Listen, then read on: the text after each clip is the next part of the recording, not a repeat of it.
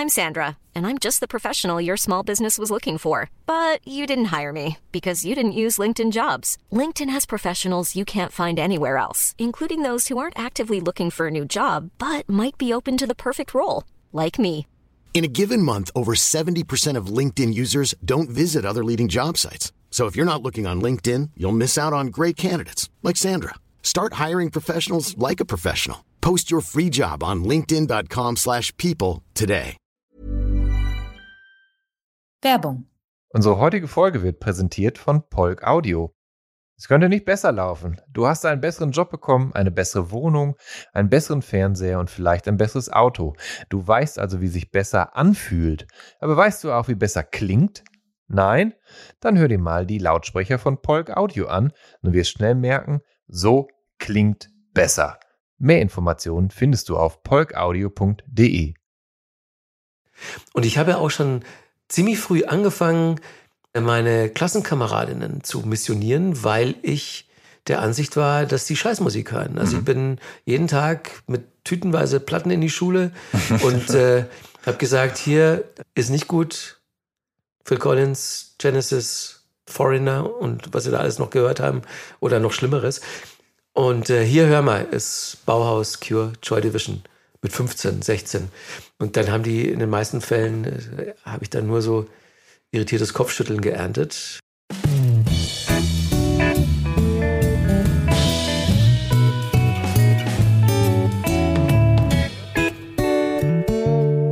Hallo und herzlich willkommen zu der Soundtrack meines Lebens. Ich bin Jan Schwarzkamp und ich werde euch in diesem Podcast auf eine musikalische Reise mitnehmen. Eine durch das tönende und klingende Leben meiner Gäste. Mal nerdig, mal erhellend, immer persönlich. Ein Austausch über Popkultur im Allgemeinen und ein Blick aufs Leben durch die Linse der Musik im Speziellen. Viel Spaß mit der folgenden Episode. Mein Gast dieser Episode kennt, wer in den 90ern Viva, Viva 2 und ab der Jahrtausendwende dann äh, MTV geschaut hat. An Markus Kafka ist man einfach nicht vorbeigekommen.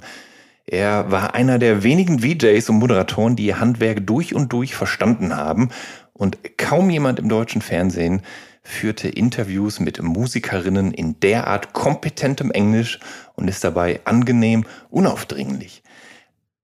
Aber der 1967 in Ingolstadt geborene und im kleinen Städtchen Manching aufgewachsene Kafka war eben schon in jungen Jahren großer Musikfan, sammelte Erfahrung beim Radio, studierte idealerweise Theater- und Kommunikationswissenschaft sowie Amerikanistik und begann dann in den 90ern beim Magazin Metal Hammer zu schreiben. Und längst hat Markus Kafka mit äh, Musiksendungen wie Number One auf Kabel 1 und später dann auf ZDF Kultur seinen eigenen Staffelstab weitergetragen. Und eine Sendung, in der er uns dann ganz nah an die wirklich großen Weltstars der Musik heranführt. 2008, da gewinnt er den Online Grimme Award. 2010 ist er für den Grimme Preis nominiert und Kafka ist ja quasi noch nebenbei DJ, und Autor und hat seit 2017 obendrein eine Radiosendung bei Ego FM. Und im Oktober 2020, da ist außerdem sein Buch über Depeche Mode erschienen, in dem er lang und breit über seine Fanbeziehung zu seiner Lieblingsband schreibt. Ja, und jedes Mal aufs Neue wundere ich mich, wie er das alles überhaupt hinkriegt und freue mich jetzt umso mehr, dass er die Zeit gefunden hat, mich für der Soundtrack meines Lebens zu besuchen. Hallo Markus, schön, dass du da bist. Hallöchen. Herzlichen Dank auch für dieses äh, reizende Entree. Naja, über dich gibt es ja auch viel zu sagen. Du bist ja lange dabei und äh, ich als Generation Viva MTV war ja dein Kunde quasi Ja. über Jahre. Ja, ja, du fällst da genau in mein äh, Beuteschema Ja. sozusagen. Ja. Ja, stimmt. Markus, Manching, ist das richtig ausgesprochen? Manching. Manching. Ja. Manching, ja. Okay. Dafür sagt man in Bayern China und Chemie. Ja. Aber man sagt kurioserweise Manching. Mhm. Die Bayern. Es ist auf jeden Fall gelegen im oberbayerischen Landkreis Pfaffenhofen. Und äh, das klingt so ein bisschen schon, als sei da der Hund begraben gewesen. Und es klingt halt auch wie so ein fruchtbarer Boden für bayerische Volksmusik. Lief sowas im Hause Kafka? Nee, dankenswerterweise nicht. Ähm, Da muss ich sagen, es war fast ein Glück, dass meine Eltern überhaupt nicht Musik interessiert waren. Also auch nicht, auch nicht an Volksmusik. Das Einzige, was halt so lief, war Radio und, und da schon in erster Linie, wo dann jetzt nicht die super undergroundige Musik lief, mhm. sondern bisschen Schlager, ähm, bisschen volkstümliche Musik. Mhm. Und meine Mutter hat aber in erster Linie Klassik gehört, aber da eher auch so Mainstream. Mozart und sowas. Es gab in unserem Haushalt lange gar keinen Plattenspieler, dann nur so einen zum Aufklappen, in dem der Lautsprecher schon eingebaut war. Ja. Und es gab irgendwann mal, als wir eine Stereoanlage hatten mit Plattenspieler, standen da in diesem Schränkchen 20 Vinyls, von denen 10 so Sampler waren, die man von der Sparkasse einmal im Jahr bekommen hat. Mit den größten Hits damals. Mhm. Dann war noch eine Best of Les Humphreys, eine Best of James Last. Mein Vater fand Ronny gut, ja. so einen deutschen Country-Sänger. Und das war aber dann schon die ganze Musikpracht im Hause Kafka. Aber James Last gehörte ja zu der Zeit einfach auch in jeden guten deutschen Haushalt, ne? Absolut. Ich habe den für mich dann auch später entdeckt, sehr, sehr viel später, als äh, der einsame Hirte mal in einem Film von Quentin Tarantino verwendet wurde. Ja, sehr an. Ja. ja. Und da dachte ich mir, Donnerwetter, den Kollegen kenne ich doch. Ja. Und ich habe dann wirklich so äh, der einsame Hirte eine Zeit lang in meine, in meine Playlists gepackt, weil ich das so cool fand, die Nummer mit dieser Panflöte. Ähm, als du so elf, zwölf Jahre alt warst, also das war dann eben Ende der 70er, da hast du angefangen, Musik aus dem Radio auf Tapes mitzuschneiden. Ähm, woher kam das plötzliche Interesse, das zu tun? Der Antrieb? Also ich meine, da muss ja irgendwas gewesen sein.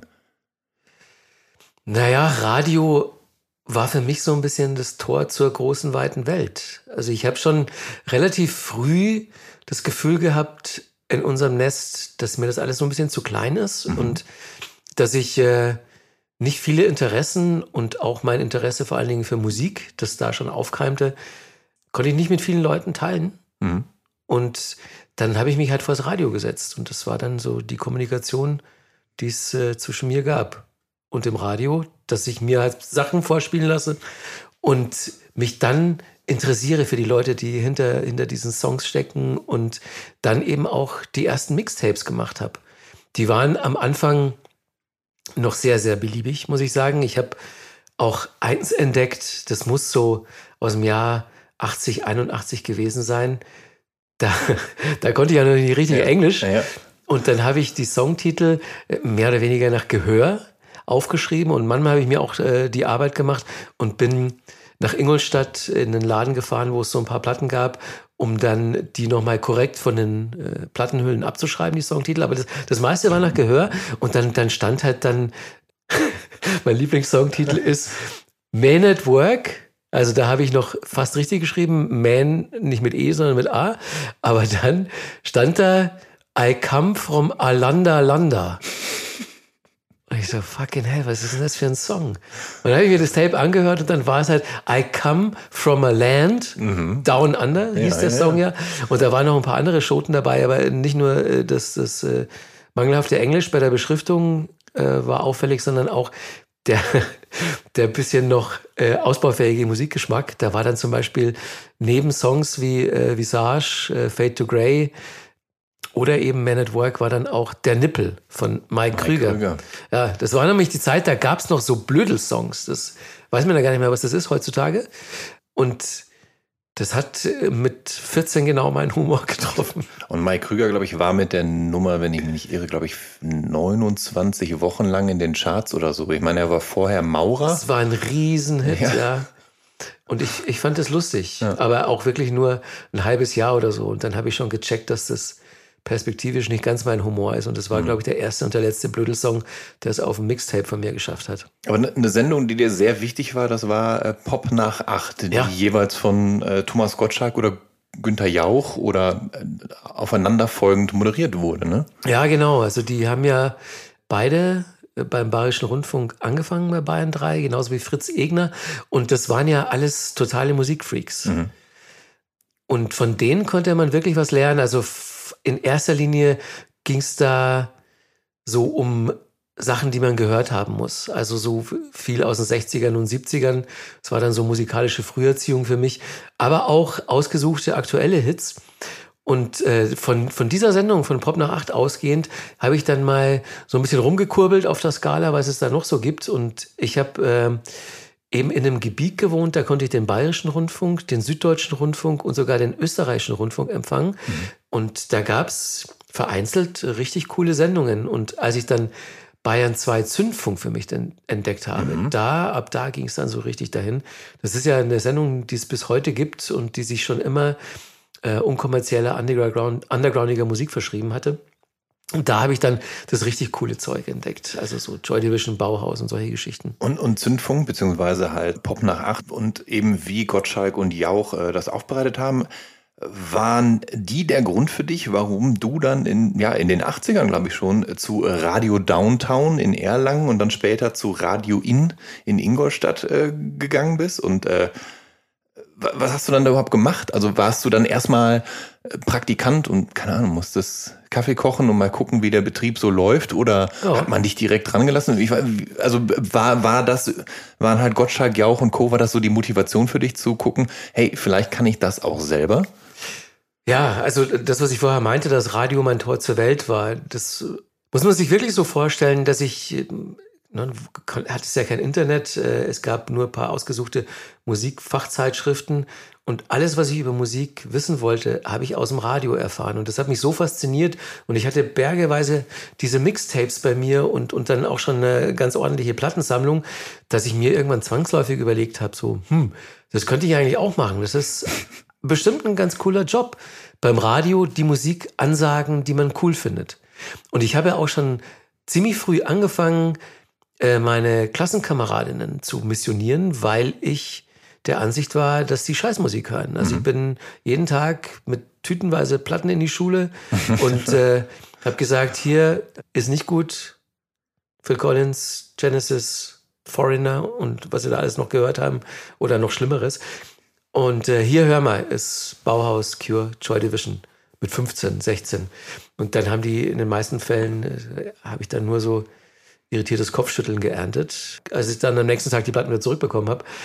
Aber ich, ich wollte eben Menschen missionieren mit Musik, von der ich dachte, dass es verdient, von mehr Menschen gehört zu werden. Mhm. Und insofern war der Schritt zum Radio zwangsläufig, weil ich natürlich meinen Hebel vergrößern wollte. Nicht mehr ja. mit Platten mitschleppen, ja. sondern direkt aus dem Radio den Leuten erzählen, was ich cool finde. Und dann bin ich eben zu diesem Ingolstädter Senderradio Ing gegangen und habe da, so wie du gesagt hast, erstmal wirklich so Praktikjobs gemacht. Ja, aber du warst schon noch Schüler zu der Zeit, oder? Genau, ich, also das war, da war ich in der 12. Klasse und ich habe zu denen einfach gesagt, ich möchte ins Radio und ich möchte hier wenigstens mal so nach der Schule immer vorbeikommen und mal gucken, wie das läuft. Und das waren sehr, sehr nette Leute und die haben einfach gesagt, na klar, störst du hier keinen. Und so nach und nach habe ich denen dann immer mehr über die Schulter gucken können und habe dann so allmählich auch angefangen, so äh, klassisch äh, Umfragen in der Fußgängerzone zu machen mhm. zu irgendwelchen mhm. Themen. Mhm. Die habe ich dann irgendwann auch selbst geschnitten und dann bin ich mit diesem selbstgeschnittenen Beitrag in die Sendung zu den jeweiligen Moderatorinnen und durfte dann da auch schon einleitende Worte sagen. Und dann irgendwann habe ich auch Beiträge zu Musikthemen gemacht. Und dann hatte ich da zu der Zeit, als ich das Abi gemacht habe, so mit 18,5 oder 19 oder so, hatte ich da so eine eigene kleine Musikecke in der Abendsendung, wo ich dann immer so meine drei Lieblingssongs vorstellen durfte.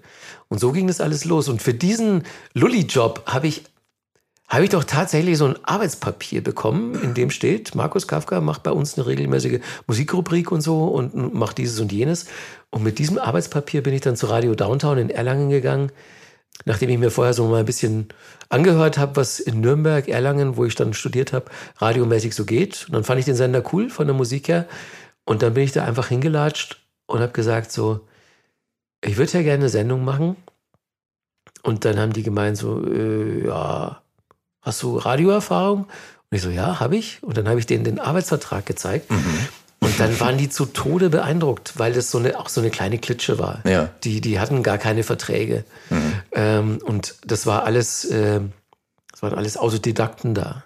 Also Studenten, äh, ein Typ, der vorher eine Kneipe gemacht hat, der war Geschäftsführer, weil er sich überlegt hat, Radiosender war ja auch ganz lustig. Ja. Also äh, da waren keine Profis am Werk und deswegen konnte ich da mit meinem Vertrag einreiten und dann hat zufällig der Typ, der so eine ich sage jetzt mal, so eine Indie-Sendung im weitesten Sinn damals gemacht hat. Der hatte dann andere Verpflichtungen, konnte das von heute auf morgen nicht mehr machen und dann haben die mich angerufen und gemeint, wir haben jetzt hier eine Sendung frei. Magst du die machen? Montagnacht von 0 bis 1 Uhr. Mach ich sofort, habe ich gesagt. Passt mir ganz gut. Ja. Bin eh eine Eule. Und das war dann die erste Sendung. Da habe ich dann so einen wilden Mix, 1989 war das, so einen wilden Mix aus Soundgarden, Slayer, Danzig. Run DMC, Danzig. Also so Mhm. ein Mix aus, ich sage jetzt mal im weitesten Sinne so Indie Noise Rock, so die ersten Grunge Sachen, die auf, auf Sub Pop und, und SSD rauskamen. Mhm. Ähm, plus eben Metal, in erster Linie halt so Death Metal, den ich damals gehört habe, und, und, und Thrash Metal. Ja. Und aber heute auch so, so ein bisschen so die, die ersten Hip-Hop-Sachen, so die, die erste Beastie Boys-Platte, Run DMC und Public Enemy und sowas.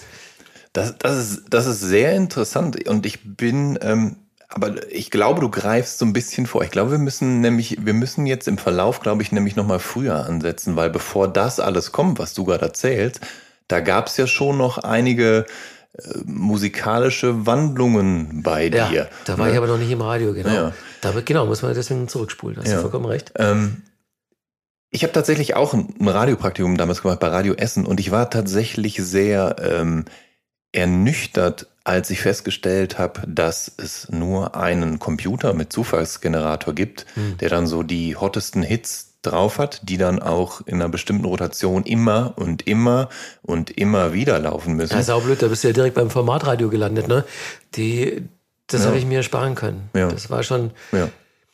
da wo ich gearbeitet habe, die Radiosender, das war noch so handverlesenes, eigens kuratiertes Musikprogramm. Das heißt, das Radio hat dir dann nicht die Illusionen geraubt. Nee, das war für mich wirklich so das große, große Sprungbrett zu allem, was danach kam. Ja. Ähm, du hast ja als, als junger Bub äh, klassischen Klavierunterricht bekommen äh, von einem Klavierlehrer, der tatsächlich auch Musiklehrer in deiner Schule war. Und ähm, haben dir das deine Eltern aufgeschwatzt oder bestand da damals ernsthaftes Interesse, jetzt ein Instrument zu erlernen? Es stand bei meiner Oma, die äh, im Erdgeschoss gewohnt hat, meine Großeltern, wir haben oben in, in diesem Zweifamilienhaus gewohnt, stand schon seit Jahr und Tag ein sehr, sehr schönes, wertvolles Klavier rum. Unbenutzt. Äh, dieses Klavier hat für alles Mögliche überstanden, also äh, auch den Krieg und die Flucht meiner Großeltern und frag mich nicht, wie das dann letzten Endes in manchen gelandet ist im Jahr 1967 oder ob sie es von irgendwelchen Bekannten bekommen haben. Auf jeden Fall äh, waren alle immer traurig, dass niemand an diesem schönen Klavier spielt. Und dann gab es einmal Ene Mene Mu und dann hat man gesagt, das könnte doch der Markus machen. Und ähm, dann habe ich erst nicht so richtig gezogen, habe dann aber, als ich angefangen habe, war ich zwölf, habe da schon Musik gehört, die auch viel Keyboard-basiert war. Synthesizer war das erste Instrument, das mich so richtig fasziniert hat. Ende der 70er, Anfang der 80er Jahre. Und ich dachte mir, ein Tasteninstrument zu beherrschen, kann ja so blöd nicht sein, falls ich später mal der neue Martin Gore werden möchte. Ja, du hast ja festgestellt, dass dir der Synthesizer viel mehr bedeutet eigentlich als die Gitarre. Ja. Und dass du melancholische, traurige Musik, fröhlicher Musik durchaus vorziehst. Also als du dir so deine ersten Mixtapes gemacht hast, wo ja dann Fade to Grey von Visage und eben die Songs von OMD und Softcell und Ultravox und so weiter drauf waren, Ja. hast du gedacht, das sind so die, die Mike Krüger überstrahlen. Ja, das ist, Ja. habe ich mir gedacht, das ist genau meine Musik. Musik, die nur für mich gemacht ist und für niemanden sonst. Und da habe ich mich so sehr drin wiedergefunden, dass ich die natürlich auch irgendwann vielleicht mal selbst machen wollte, aber äh, vornehmlich gehört habe und dann irgendwann auch versucht habe, selbst zu spielen. Sehr zum Unbillen meines äh, Klavierlehrers, dem ich schon die ganze Zeit habe äh, versucht, so ein bisschen aufzuschwatzen, dass ich mal ein bisschen modernere Sachen spiele, nicht so das klassische Chopin und Mozart und Beethoven und so. Fand er schon nicht so ganz cool. Und irgendwann bin ich aber so dreist mit einem äh, Depeche Mode Notenbuch da eingeritten Mhm. in der Klavierstunde. Und dann hat er gesagt, tut mir leid, aber das ist jetzt wirklich unter meiner Würde. Kann ich schon spielen, aber zu Hause und, und nicht hier. kann, kann er nicht haben. Aber warum war er denn da so verstockt? War das ein, dann, war das ein älterer Herr, der dann Ja. auch keine Lust hatte, sich dann was Neues drauf zu schaffen oder zu sagen, so, oh, das ist interessante, gute Popmusik, die will ich dir gern nahebringen, wenn du das gern möchtest, mein Schüler. Ja, nee, das war ein älterer Herr, der so die, ganz, ganz klassische Pianistenausbildung hatte. Und da ist ja auch viel cooles Zeug dabei. Also ich, ich bin ja auch froh, dass ich Noten lesen kann, beziehungsweise konnte. Und da auch vier, fünf Jahre so die, die krasse Ausbildung genossen habe. Aber für meine eigene musikalische Entwicklung, klar, ich kann Keyboard spielen, aber ich durfte nicht die Sachen spielen, die ich wollte und habe deswegen auch aufgehört. Und weil ich dann auch plötzlich Mädchen für mich entdeckt hatte und dann das Klaviergespiele als sehr zeitraubend empfand. Und du hast nicht nur Mädchen für dich entdeckt, sondern vor allen Dingen ja dann auch deine Liebe zu Depeche Mode. Ja. Und ähm, die fing ja äh, etwas hindernisreich eigentlich an, weil den, die erste Single, die du dir vom Depeche Mode geholt hast, war I Just Can't Get Enough. Ja. Und das ist ja eigentlich genau, ironischerweise genau der falsche Song von der Band, weil er ja kein Song ist so Happy, Happy, Joy, Joy wie der. Ähm, und das Gute ist natürlich, dass es von da an für dich bei der Band ja nur noch besser werden konnte, oder? Ja, das stimmt. Ich war wirklich äh, so ein bisschen irritiert. Also ich mochte ja zu der Zeit Synthie Pop schon. Und äh, wenn man, was du gerade vorher gesagt hast, Visage, Ultravox, OMD, das war alles deutlich melancholischer als äh, diese Single von Depeche Mode. Aber die wurde auch unter Synthie Pop abgeheftet. Und ich habe mir gedacht, na gut, leih den Kollegen mal dein Ohr. Und dann war mir das aber wirklich zu happy und dann habe ich das Video dazu noch gesehen, in einer der ersten Sendungen, in denen Musikvideos liefen.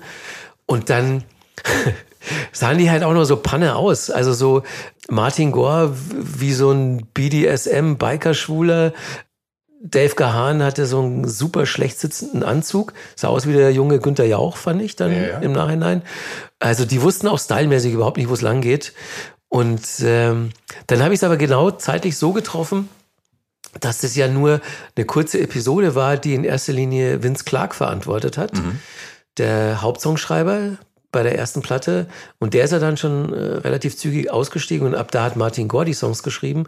Und äh, beim zweiten Album, A Broken Frame, das dann 82 rauskam, da kam er dann der Sache schon deutlich näher. Und spätestens ab äh, Construction Time Again 1983, da war das dann genau mein Ding. Wobei es dann natürlich bei dir so ein, so ein Lieblingsplatten-Battle gab. Ne? Ich meine, ähm, du, äh, das Debütalbum von Depeche Mode, Speak and Spell, hattest du dir geholt, aber du dachtest zu der Zeit ja auch, hm, also es kommt an Closer von Joy Division und 17 Seconds von The Cure und so Nee. gar nicht ran. Das, die Null. Platten haben dir schon mehr bedeutet. Das heißt, zunächst hatte die Band gar nicht so einen einfachen Stand eigentlich bei dir. Du hast sie schon auf den Prüfstand gesetzt. Ja, also die mussten noch deutlich äh, düsterer und melancholischer werden. Und dann, so 83, 84, habe ich gesagt, okay, das darf jetzt auch in meinen Musikhaushalt. Ähm, du hast gerade über den, den Style von äh, Depeche Mode gesprochen und dass die beiden halt eben, also dass die Band halt, naja, gerade aus heutiger Sicht wirklich zweifelhaft aussahen. Ich weiß nicht, vielleicht war es ja damals cool, wobei selbst du hast damals gedacht, so cool ist das gar nicht. Nee, das war schon Kraut und Rüben. Das war wirklich wie so eine bisschen irrlichternde Boygroup. Aber irgendwann, so ab Mitte der 80er, hast du dich ja in so einen full-blown Goth verwandelt. Ähm, und mit deinem, naja, beispielhaften Dress hast du es ja dann sogar mit einem Foto in die Bravo geschafft, weil ein Fotograf anwesend war bei einem Depeche Mode Konzert, wo du in vollem Ornat aufgetreten Ja, bist. zweifelhafte Ehre. Das ist Ja. mir auch ganz schön um die Ohren geflogen, weil dieser Fotograf, der hat sich heimtückischerweise nicht zu erkennen gegeben. Hat uns einfach fotografiert, mein Kumpel Karl und mich. Wir haben uns nichts dabei gedacht. Und dann war eben ein paar Tage später äh, ein Bericht zu diesem Konzert von Depeche Mode. 1986 war das in München in der Rudi Sedelmeier Halle, Black Celebration Tour. Ein Konzertbericht in der Bravo und dann die Überschrift alleine schon so ganz groß, immer gut drauf und dann drunter, so verrückt sehen Depeche Mode Fans aus. Und das dann in der Bravo und man muss ja dazu sagen, dass Depeche Mode zu der Zeit ja auch im, im Mainstream kommerziell sehr erfolgreich waren. Also People are People war ja, glaube ich, sogar ein Nummer 1 Hit oder so. Und die Alben haben sich auch entsprechend gut verkauft. Und die waren ganz schön oft in der Bravo, muss ich rückblickend sagen, weil die Bravo damals auch das Thema äh, New Wave und Goth so ein bisschen für sich entdeckt hat. Es gab sogar äh, eine Foto-Love-Story im Goth-Milieu. Das kann man sich heutzutage gar nicht mehr vorstellen. hatte ich auch eine kleine, äh, einen kleinen Auftritt, weil eine der Hauptpersonen war äh, Ratte, eine, eine große Goth-Mentorin von uns aus München. Mhm. Die war so ein paar Jahre älter als wir und die hat uns da so ein bisschen beraten, stylmäßig und hat uns so auch krasse Musik vorgespielt. Und Ratte haben sie schon eher aufgetan für die Fotolove-Story. Das war eine der Hauptpersonen und die hat uns dann auch irgendwann mal mitgeschleppt zu so einem Tag für, für ein Shooting in München. Aber da haben wir uns entsprechend unkenntlich gemacht. Aber auf diesem Foto hattest du ja, du hattest so ein, was war das, ein Skelettkopf von einer Maus oder einem Hasen? Katze. Oder Katze, von einer Katze. Ja, skelettierter ja. Katzenkopf, ja. ja. Das war mein Lieblingsaccessoire. Ja. Habe ich bei uns im Dorf einen Straßengraben gefunden. Also eine Katze, die eigentlich schon fast komplett verwest war, hat wahrscheinlich der Traktor überfahren oder so. Und ich hatte da schon eh so eine Faszination für Totenköpfe, mhm. ist ja klar. Also ich habe dann ja. aber nur so, so Kunststoff, Plastikdinger standen bei mir im Zimmer rum, so Kerzenständer, Totenköpfe. Ja. Da dachte ich mir, es wäre doch ganz geil, mal so the real shit. Also jetzt natürlich keiner von den Menschen, aber, aber immerhin von der Katze und die, die der hat ja auch einen, so einen guten Umfang. Mhm. So ein Katzenkopf, der ist ja wie so eine so Kinderfaust groß. Ja, ja, ja. Und ähm, dann habe ich den da äh, sozusagen abmontiert und dann mit einem Zahnbürstchen sauber gemacht und noch in ein Säurebad geworfen. Da war der schön weiß. Und dann habe ich mir den an der Lederschnur um den Hals gehängt. Und da muss ich sagen, das hat sogar im fernen München in den einschlägigen äh, Gottläden für Aufsehen gesorgt. Äh, noch mehr natürlich bei uns im Dorf. Das war ein bisschen ungut, weil jede behämmerte Katze, die da verschwand, und es verschwinden viele Katzen im Dorf, die wurde natürlich äh, mir zugeschrieben. Und ja, ich, ich, also ich kann mir das gut vorstellen, dass das nicht einfach gewesen sein kann. Ich meine, äh, das Kaff, aus dem du kommst, ist in Oberbayern. Das ist ah, sehr katholisch geprägt. Katholisch geprägt, ja. wahrscheinlich sehr konservativ. Das war doch sicher kein leichtes Leben für dich. Oder hast du deine geheime, düstere Identität geheim gehalten und, und, und dich dann immer nur zurechtgemacht, unmittelbar bevor du aufs Konzert gegangen bist oder so. Also, dass du im Dorf dann in Zivil rumgelaufen bist, soweit das ging, soweit du das wolltest. Naja, man muss dazu sagen, also ich musste zum einen musste ich ja jeden Tag in die Schule mhm. und weil ich äh, extrem ungern so früh aufgestanden bin, habe ich mir noch eine halbe Stunde gegönnt, die ich sonst für Make-up und Styling verbrachte. Das heißt, ich bin weitestgehend ungestylt in die Schule schon mal gegangen, also Haare jetzt nicht so trichtermäßig nach oben, mhm. diese typische Goth-Friese, ähm, sondern die hingen halt runter, waren halt nur die Seiten waren kahl rasiert, aber die hat man dann nicht gesehen. Und ich habe mir, wenn überhaupt, in der Schule äh, noch Kajal so äh, ans untere Augenlid gemacht und ja. ab und zu mal schwarz lackierte Fingernägel. Sonst aber die Haare waren unten, äh, das, das ganze Geschmeide hing nicht dran, der Katzenkopf natürlich nicht. Patchouli weggelassen? Patchouli hatten nur die Frauen, die ich damals gedatet habe. Alles klar. Das hat mich aber nachhaltig traumatisiert, kann ich überhaupt nicht mehr riechen. Und Schlimmer aber als die Schule, wo ich vielleicht noch so hätte einreiten können, war der Umstand, dass ich ja gleichzeitig noch Messdiener war, Ministrant. Ach du Jemine. Und da, das ging natürlich gar nicht, dass ja. man da so im, im Grufti-Ornat in der ja. Kirche einreitet. Aber da sah ich im Prinzip auch aus äh, wie, wie mein, mein Schuloutfit. Mhm. Also den Kajal habe ich ja. dann aber auch noch weggelassen. Aber ansonsten haben mich die Leute im Dorf schon äh, regelmäßig in voller Montur gesehen, weil entweder äh, am Freitagnachmittag an der Bushaltestelle, wenn der Bus nach München ging, mhm. da haben wir uns natürlich immer komplett aufgedonnert, wenn wir nach München zum Klamotten und Platten kaufen ja. gefahren sind. Oder wenn ich am Wochenende äh, mit meinen Kumpels in die Dorfdisco gegangen bin. Mhm. Selbst dafür haben wir uns aufgebrezelt weil man muss ja gut aussehen, wenn man zu den fünf Songs, die der DJ dann gnadenhalber immer für uns gespielt hat, wenn man aber, zu denen getanzt hat. Aber wie hast du da auf so Lederhosen-Bazis reagiert? Äh, oder, oder wie haben dich auf, wie haben die auf dich reagiert? Ja, Paus Maul gab's ja. dann immer, ne? Weil ja. ähm, das ist ja auf dem Dorf so, so die schlichten Gemüter, da wird er dann nicht gefragt, so, hey, was ist denn das für ein Style? Erklär doch mal, wieso mhm. siehst du so aus? Interessiert mich ja. Nee, sondern anders ist scheiße. Anders ist scheiße, wenn die was nicht kennen, da wird nicht lange gefragt, da gibt's erst eine aufs Maul. Und äh, wenn man dann noch die Zeit findet, dann hört man sich mal kurz an, so worum es da geht, aber das passiert eigentlich in der Regel nicht. Und nö, das war leider dummer Kollateralschaden, blöder Begleitumstand, dass wir, solange wir dazu gezwungen waren, weil wir noch keinen Führerschein hatten, dass wir in die Dorfdisco gehen, da gab es eigentlich regelmäßig Dresche. Mhm. Aber was einen nicht umbringt, macht einen stärker. Man lernt ja dann auch so für die Dinge einzustehen, die einem was bedeuten. Und das äh, hat auch meinen Eltern so ein bisschen Respekt abgenötigt, weil die fanden es natürlich auch nicht cool, wie ich aussah. Ne? Die ja. waren im Dorf bekannt wie bunte Hunde. Meine Mutter hat äh, im Rathaus gearbeitet, äh, war im Kirchenchor, mein mhm. Vater auch in mehreren Vereinen. Jeder kannte die und jeder hat die drauf angesprochen, wie beschissen ihr Sohn aussieht und was, was ist was mit dem, mit los? So nimmt ja. er Drogen, ja. klaut er Hostien in der Kirche, gräbt der Tote auf dem Friedhof aus. Das mussten sie sich alles anhören und das tat mir auch wahnsinnig leid, aber das war eben für mich sehr wichtig für meine hm. Selbstverwirklichung. Naja. Und an irgendeinem Punkt gab es mal eine ganz, ganz große Aussage von meinen Eltern. Da saß ich dann wieder so mit schwarz lackierten Fingernägeln und Schminke am Küchentisch. Und äh, mein Vater war einmal mehr entsetzt und hat gemeint, so, ich verstehe nicht, warum du so aussehen musst und erklär es mir doch mal, und dann habe ich ihm so ein bisschen versucht, es zu erklären.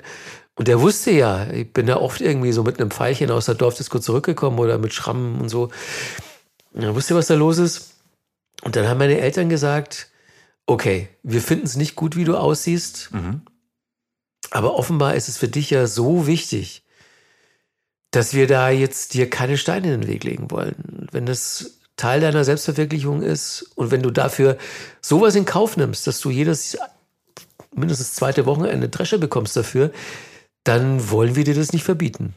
Mhm. Und das fand ich wirklich äh, eine Höchst. ganz, ganz große Geste, sehr, sehr fortschrittlich.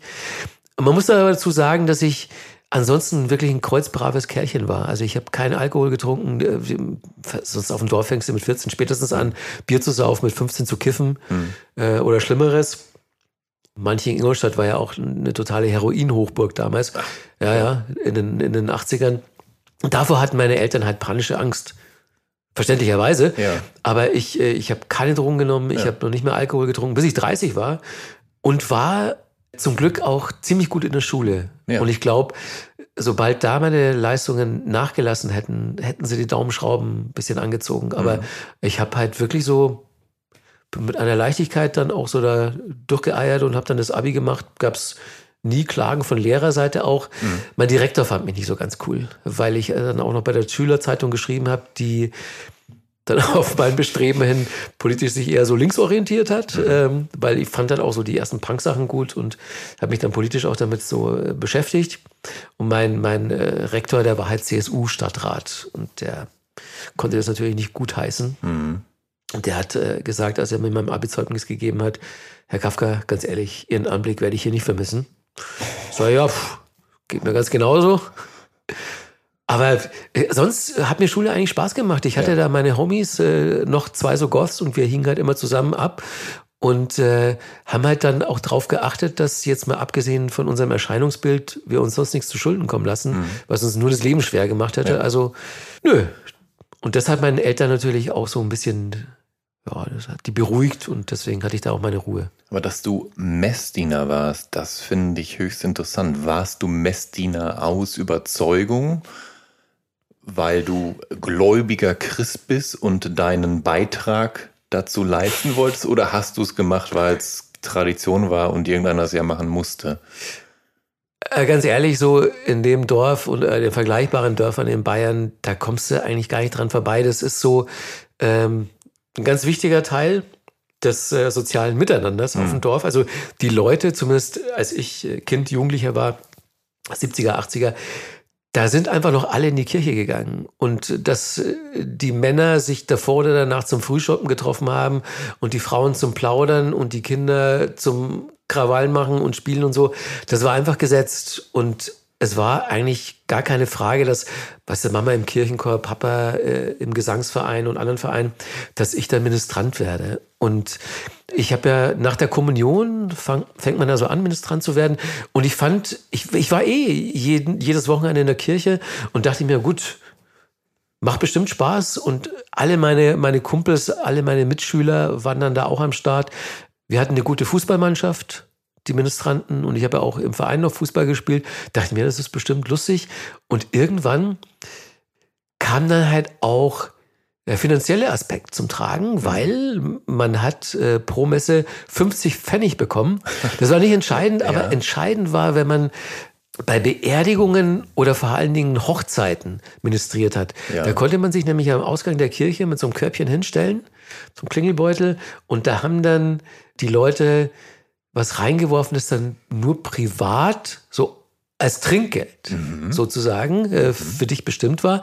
Und äh, Beerdigungen war immer so 30, 40 Mark, Hochzeiten, je größer die Veranstaltung, auf bis zu 80, 90, 100 Mark. Und das war so, das als 14, 15-Jähriger äh, habe ich mir gedacht, ich, ich bin reich. Ne? Ja. Und ich wollte mir ja so viele Platten kaufen wie möglich. Und ja. ich habe eigentlich so meinen kompletten Ministrantenlohn dann umgesetzt in Vinyl.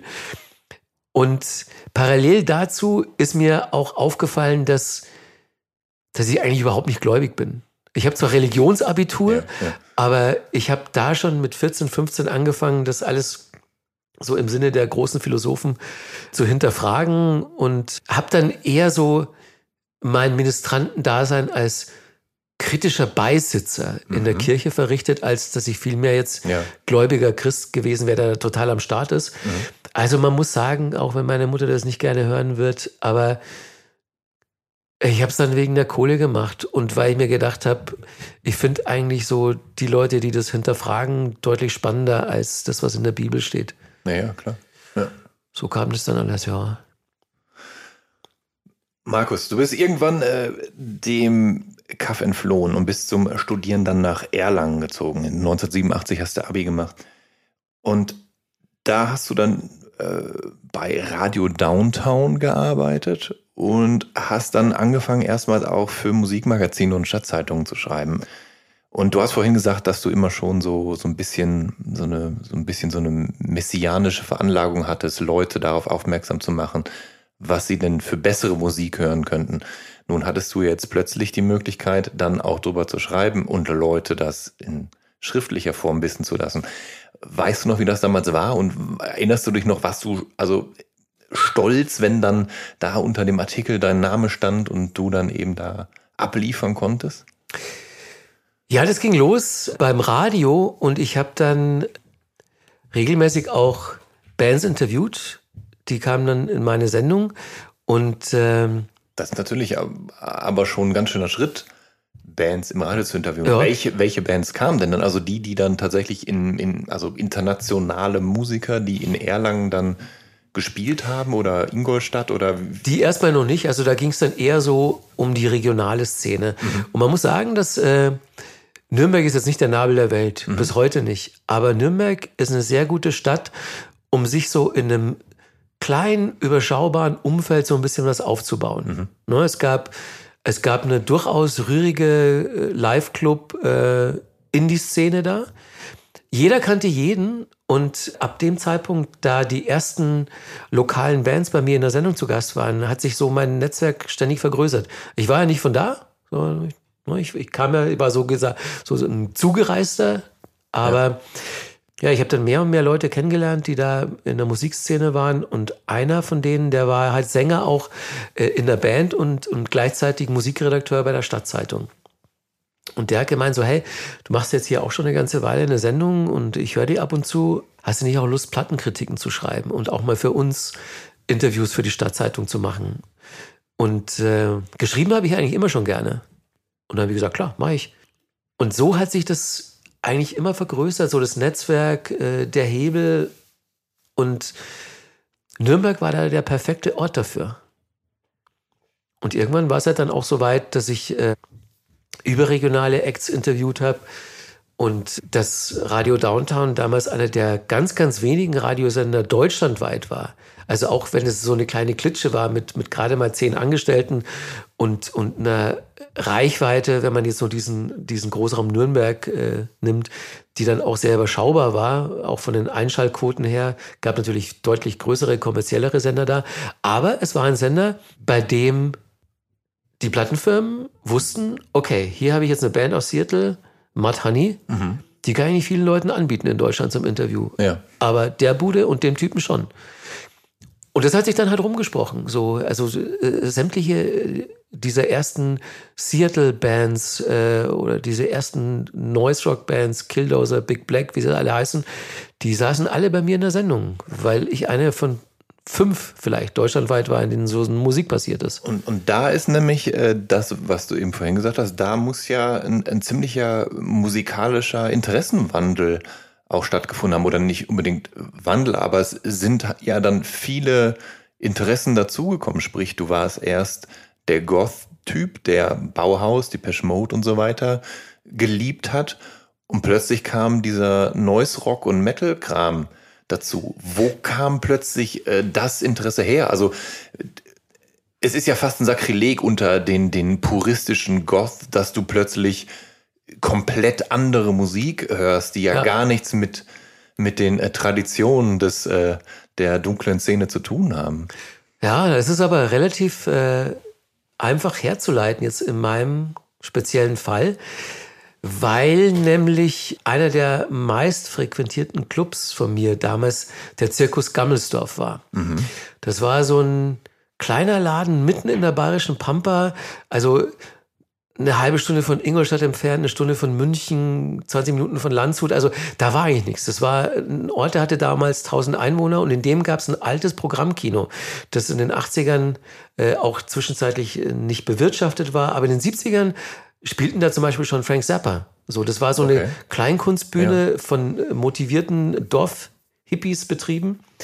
Und dann stand der Laden lange leer und Ende der 80er hat den so ein Typ aus München übernommen und hat gesagt so, ich mache jetzt hier einen bayernweiten Szeneladen draus.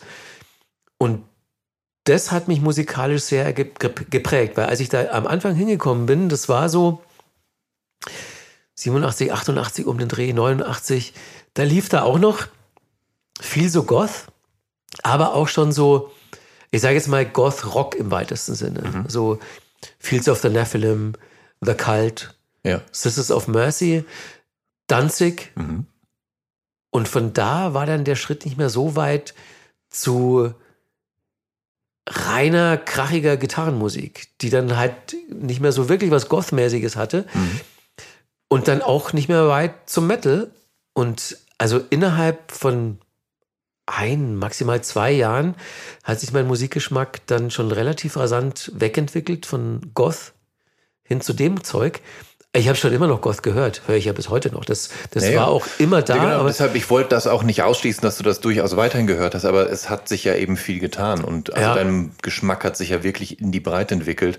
Und dafür, dass du gesagt hast, dass du irgendwann festgestellt hast, du liebst Synthesizer eigentlich mehr als Gitarre mhm. und plötzlich die Gitarre ja schon dann dominierend war ja, in dem, was total. du dann gehört hast. Ähm, ja, ich, ich habe da zu dem Zeitpunkt das erste Mal bei mir selbst ein Phänomen beobachtet, das eigentlich so bis heute da ist, nämlich, dass ich eigentlich nie in Schubladenkategorien dachte, was Musik betrifft. Also ja, ich war Goth, ich sah so aus, ich habe die entsprechende Musik gehört, aber ich habe zum Beispiel auch in meiner Goth-Hochphase hatte ich immer auch ein Herz für Pop.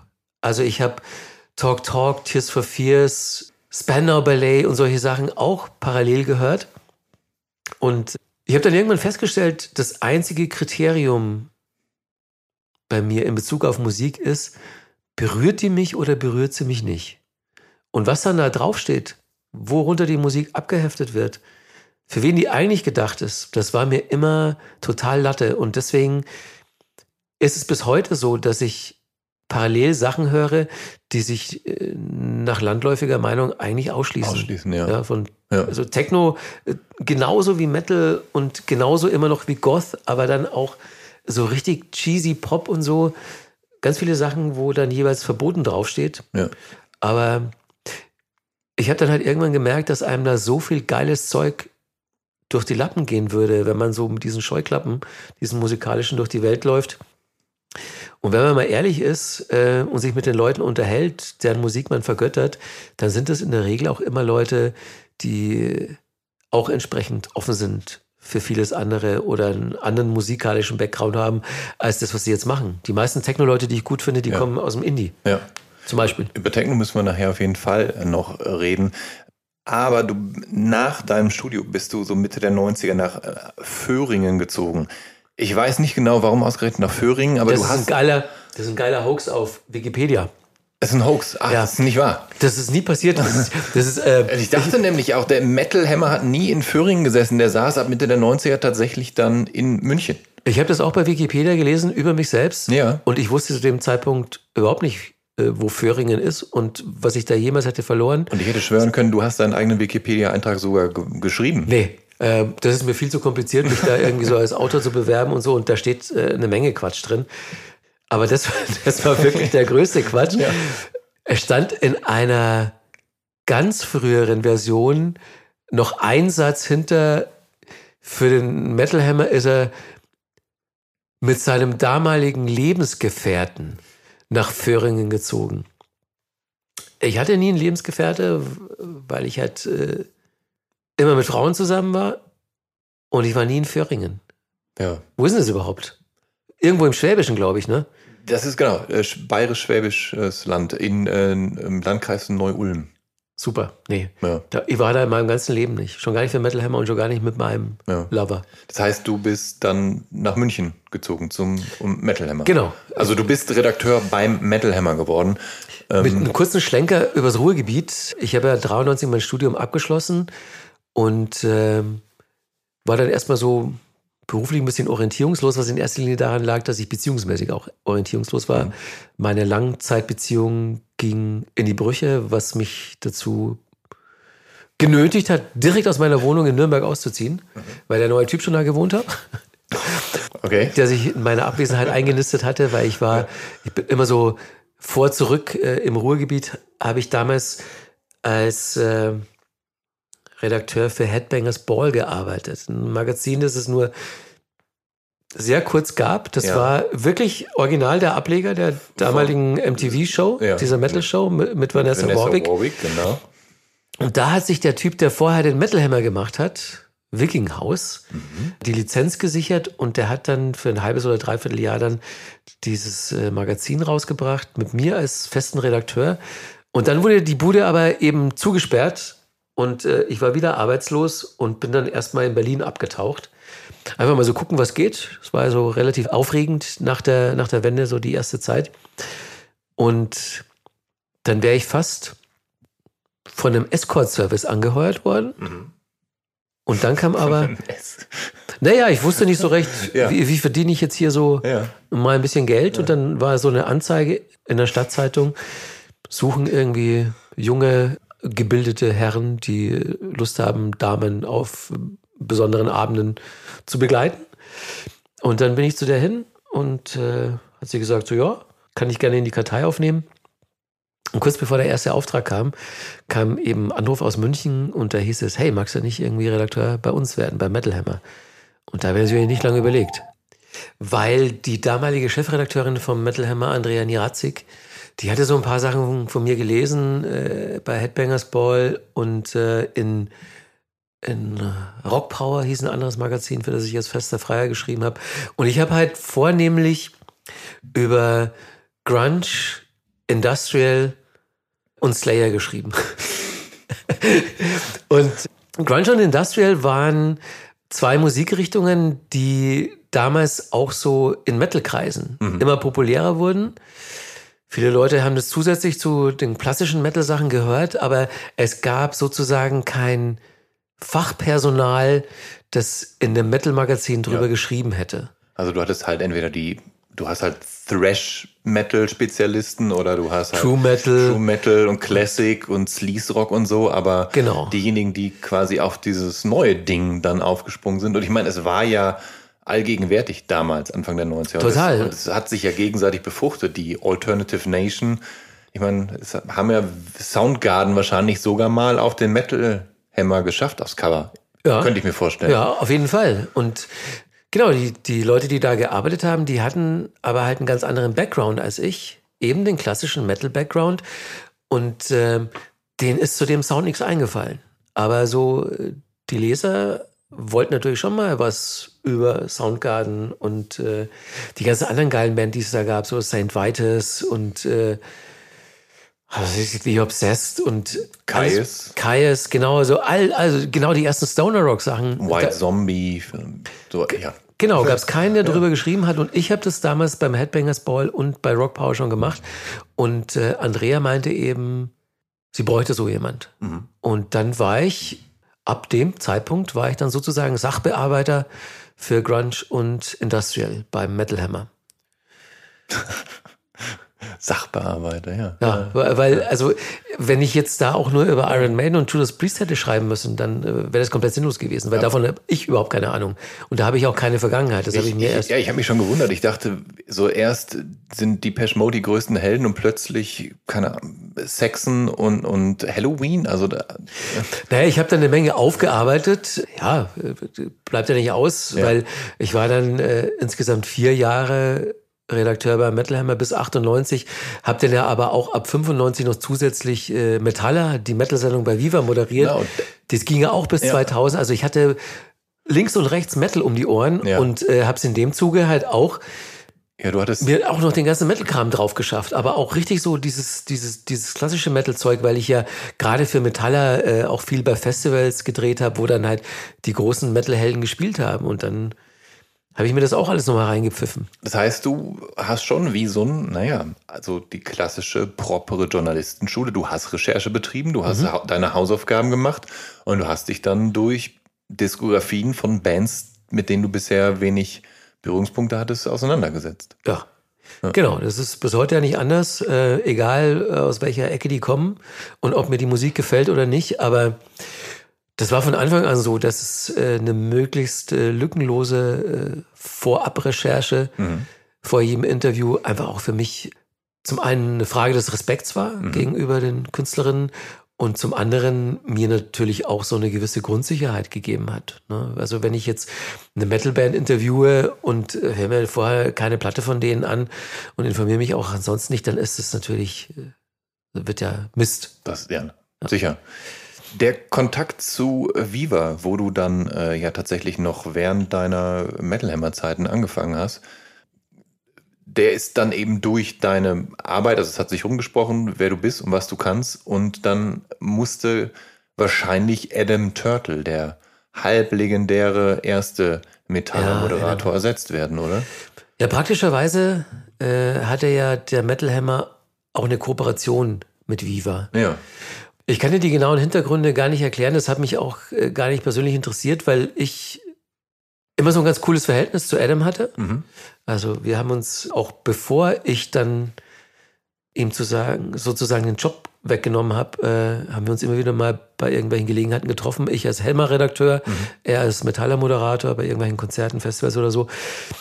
Aber bei Viva war es dann wohl intern so, dass die mit, mit dieser ja dann doch recht klischeehaften Ausrichtung ihrer Metal-Sendung, die, die hielten das nicht mehr so für ganz zeitgemäß. Gerade vor diesem Hintergrund, dass sich ja Metal äh, auch so ein bisschen geöffnet hat in alle möglichen Richtungen.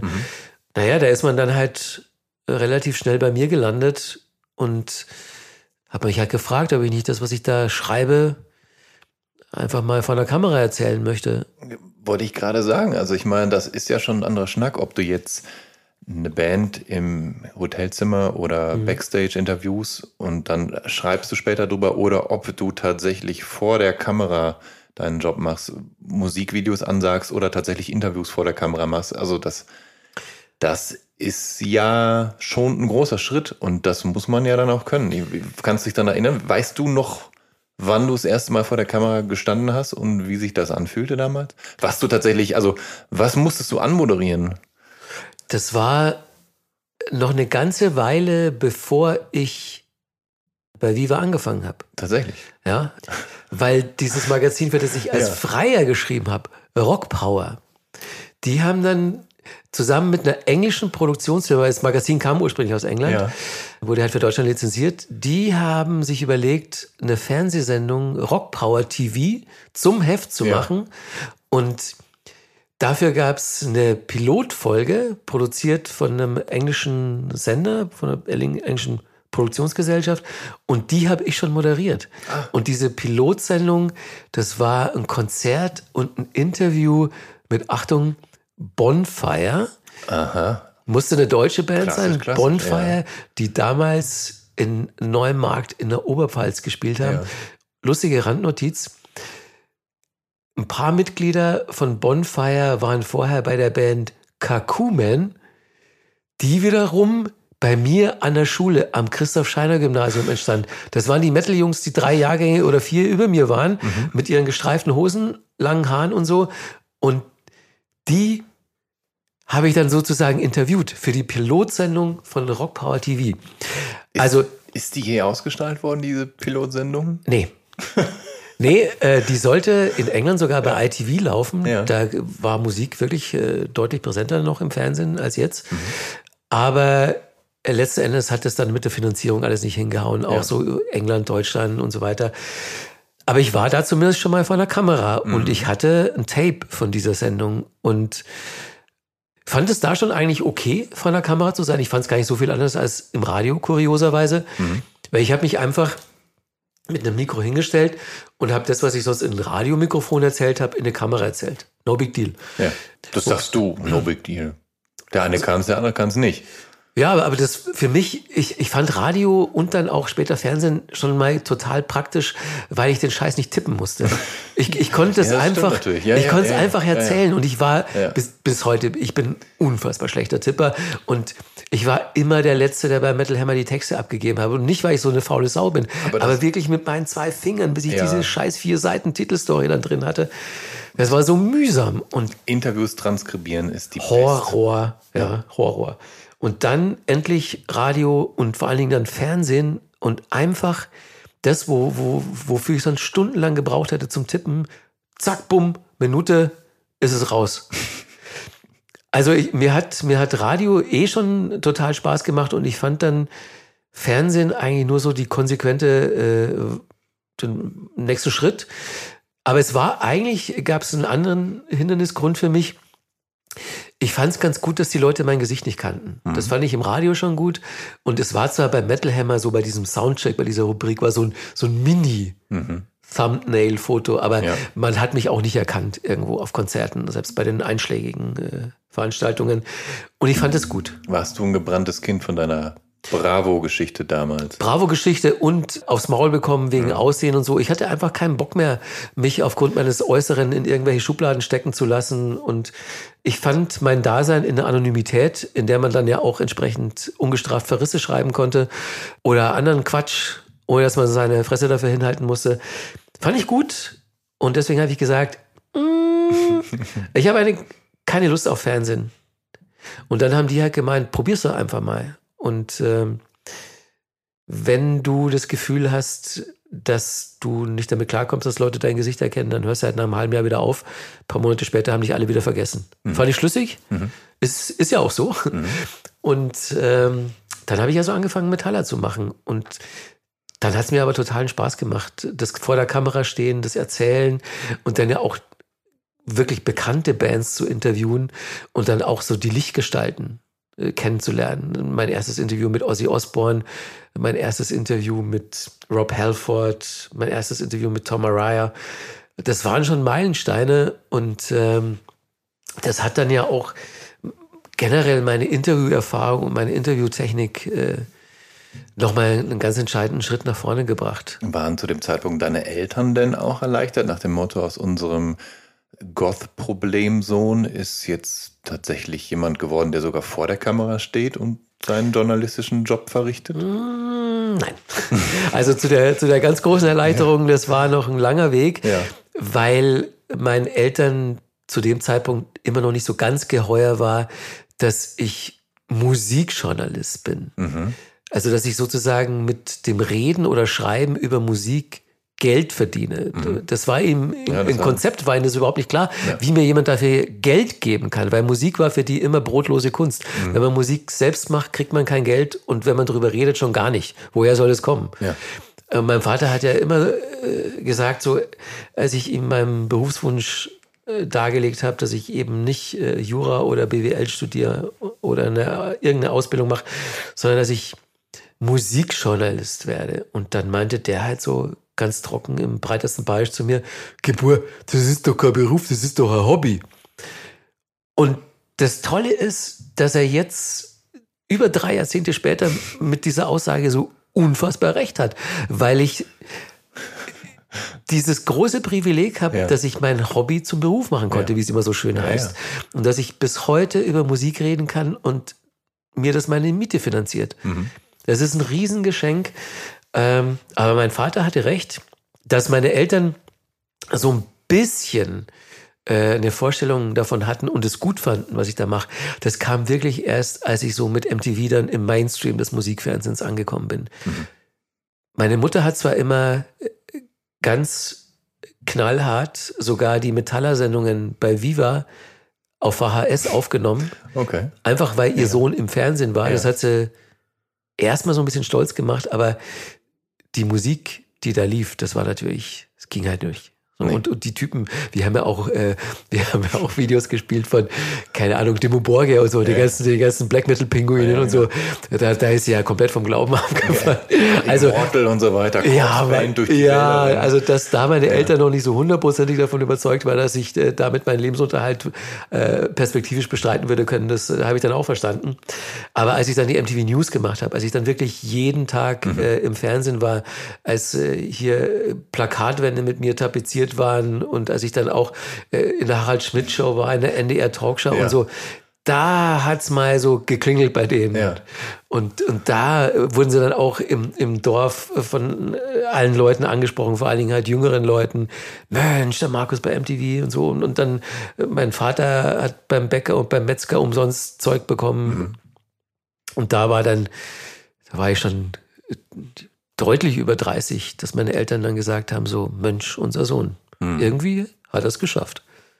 Aber bis, also bis auf die Tatsache, dass du aufs Maul bekommen hast, ist vieles ja relativ gut bei dir verlaufen. Du hast diszipliniert gearbeitet, du hast immer die nächst größere Stufe erreicht, du hast dich durch die Instanzen gearbeitet. Ähm, und irgendwann hast du natürlich auch immer häufiger und immer genauere Einblicke bekommen, wie das so hinter den Kulissen läuft von den Musikerinnen und dem Apparat dahinter.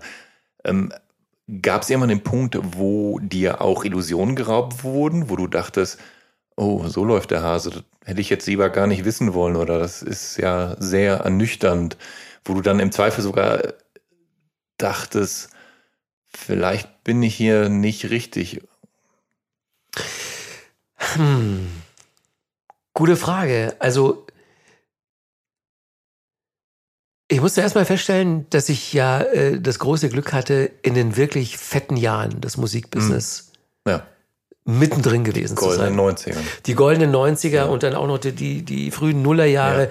als, als Plattenfirmen unfassbar viel Geld hatten und ne, die, der große CD-Boom, als sie noch mal so viel Geld hatten. Und als es wirklich auch so war, dass MTV äh, mit Rotation Hits gemacht hat und ein riesiges Standing hatte, auch in der Musikindustrie. Und ähm, vor dem Hintergrund hat erstmal alles total Spaß gemacht. Also das war, dass ich, dass ich für ein halbstündiges Interview Business Class nach New York geflogen bin und so. Da kann man halt nicht meckern. Ne? Es nee. ist halt einfach geil. Ja. Ähm, ja. Und dass ich die Jahre mitnehmen durfte, das, das, das werden natürlich auch so jobmäßig die aufregendsten, ereignisreichsten äh, in meinem Leben bleiben, für alle Zeiten, nehme ich mal an. Das Einzige, was da so negativ im Nachklang so wenig ausblieb, war, dass das Musikbusiness als solche natürlich schon sehr geldfixiert ist und das dann, ich habe dann auch gesehen, so wie Plattenfirmen im Endeffekt arbeiten, wie Hits gemacht werden und wie halt so Daumen rauf, Daumen runter äh, über Karrieren entscheiden und so. Aber machen wir uns nichts vor, ich war, ich war halt selbst auch Teil dieser Maschinerie und ich habe auch gemerkt, dass ich ein entsprechendes Standing habe und, und äh, wie viel von davon abhängt, ob mhm. ich das Video von der Band im Fernsehen spiele oder nicht oder ob ich die interviewe oder nicht. Und ich habe das immer nach bestem Wissen und Gewissen gemacht und habe auch wirklich immer ganz genau darauf geachtet, dass ich meinen Arsch nicht verkaufe. Also so, ich musste schon immer hinter dem stehen, was ich da präsentiert habe. Äh, klar, die MTV News war eine totale Mainstream-Sendung und äh, da, wir haben jeden Tag äh, irgendwie einen Beitrag über Britney Spears drin gehabt. Aber ich habe dann auch entsprechend versucht, da so eine gewisse ironische Distanz dann zu wahren und, und nicht jetzt kritiklos alles, was, was in, in Top Ten ist, abzufeiern. Ganz im Gegenteil, die haben dann immer noch am meisten äh, auf die Mütze bekommen. Aber ich, es wäre jetzt so ein bisschen heuchlerisch, wenn ich sage, dass, dass mir dann bei meiner Beschäftigung im Musikbusiness da irgendwelche Illusionen geraubt werden, geraubt worden wären. Ganz im Gegenteil, es war so, wie man sich in den krassesten Klischees vorstellt, so äh, Kill Your Friends, äh, wie das Szenario da beschrieben wird. Ja. Natürlich, ich habe nie jemanden umgebracht, habe nicht gesehen, dass jemand umgebracht wurde, aber so die, diese ganzen Klischees, also so hier Koks auf dem Tisch, Nutten an der Bar, mhm. Geld mit zwei Händen aus dem Fenster, den Fernseher hinterher, alles erlebt. Mhm. Aber interessanterweise du ja letztendlich gar nicht so richtig mittendrin befürchtet, sondern eher so der, der Zaungast, der sich das so ja, alles das anguckt, aber die, die gesunde Distanz wahrt. Ja, ist auch viel gesünder, da die entsprechende Distanz zu wahren, weil ich, also ich, ich war da nie so richtig gefährdet, komplett durchzudrehen, äh, auf, auf mehreren Ebenen. Also ich bin aufgrund meiner Persönlichkeit nicht so gestrickt, dass ich jetzt irgendwann so in diesen äh, totalen Wahn verfallen werde. Da hätten mir meine Eltern auch so wirklich äh, was erzählt. Ja.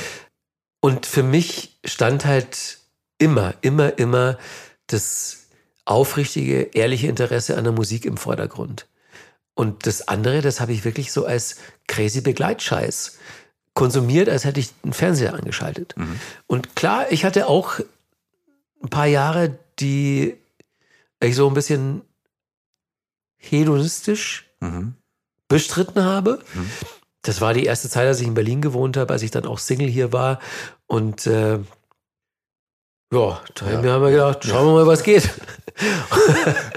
und äh, aber selbst da war das alles noch in einem total überschaubaren Rahmen ja. und ja, ich, also ich fand es ich fand's deutlich spannender, mir das von außen anzugucken, als mich da selber jetzt komplett hinzurichten. Hm.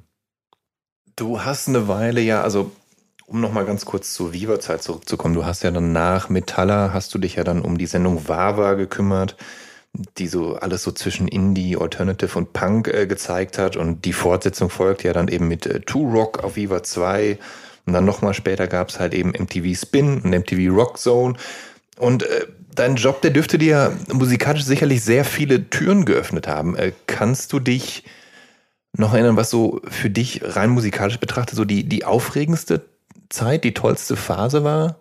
Wo du so richtig dachtest, boah, da, da geht's jetzt gerade ab, da sind so viele neue Sachen, die mich total interessieren.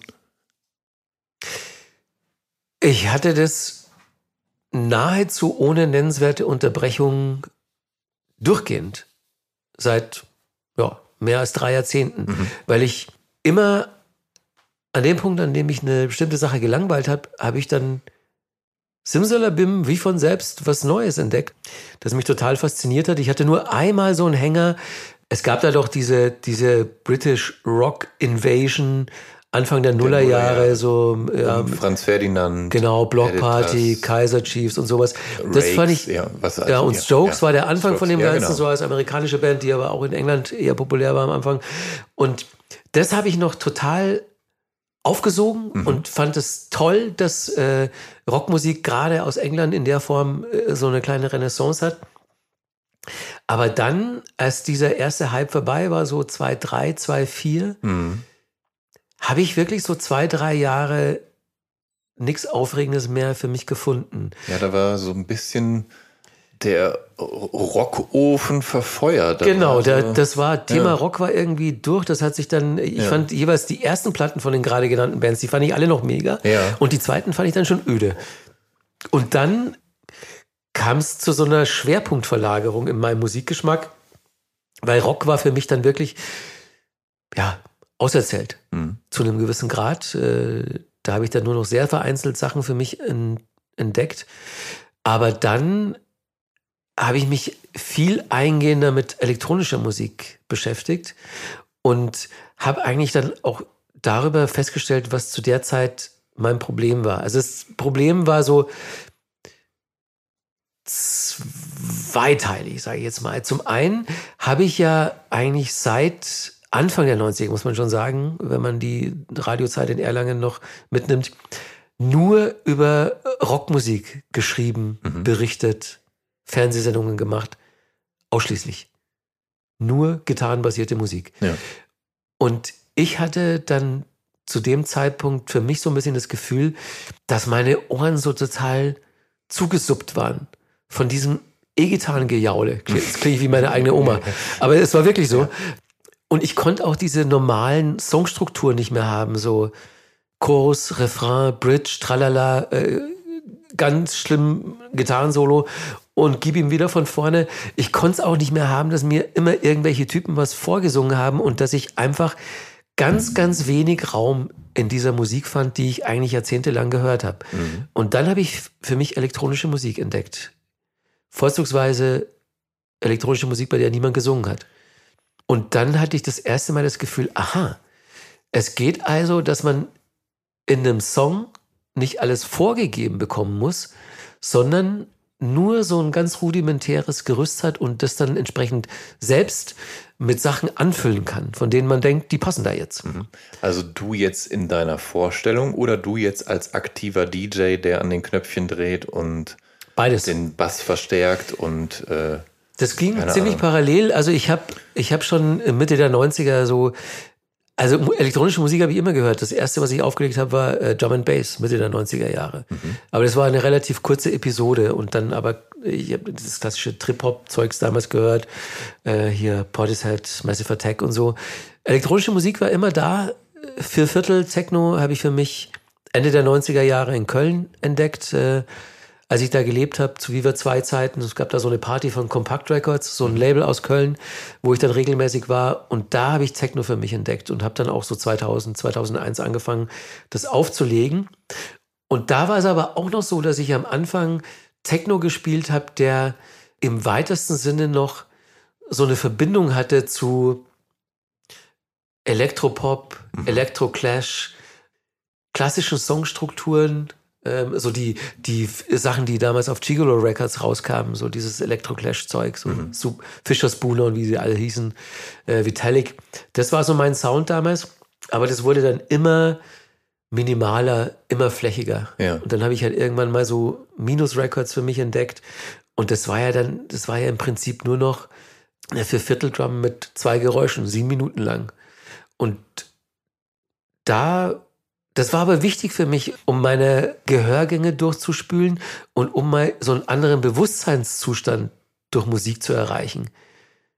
Ne, ich ich habe es wirklich dann auch geschafft, vollkommen ohne Drogen, ohne Alkohol, um sieben Uhr morgens in der Panoramabar zu tanzen auf minimalen Techno und war so glücklich dabei. Mhm.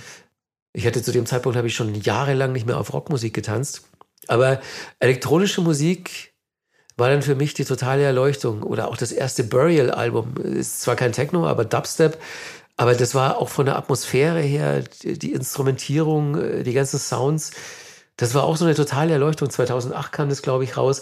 Und über diesen Umweg oder dieses, dieses parallele Hören von elektronischer Musik habe ich dann auch wieder zu songbasierter und auch zu Gitarrenmusik zurückgefunden. Okay. Und so seit 2010, 2011, 2012 höre ich halt auch sau wieder, sau gerne wieder. Also Lieblingsband ist Foles seit zehn Jahren mhm. und, und alles, was so in dem Fahrwasser ist, so. Und jetzt höre ich wirklich zu gleichen Teilen elektronische Clubmusik, elektronische Zuhause-Hörmusik, also so Apparat, Moderat und solche Geschichten. Und eben auch klassischen Indie-Pop, Indie-Rock. Mhm. Und zwischendurch immer noch ein bisschen Metal. Mhm. Und Industrial und dann aber auch wieder ganz viel alten Kram von damals, wenn ich Bock habe, dass ich mal wieder so den Brückenschlag wage.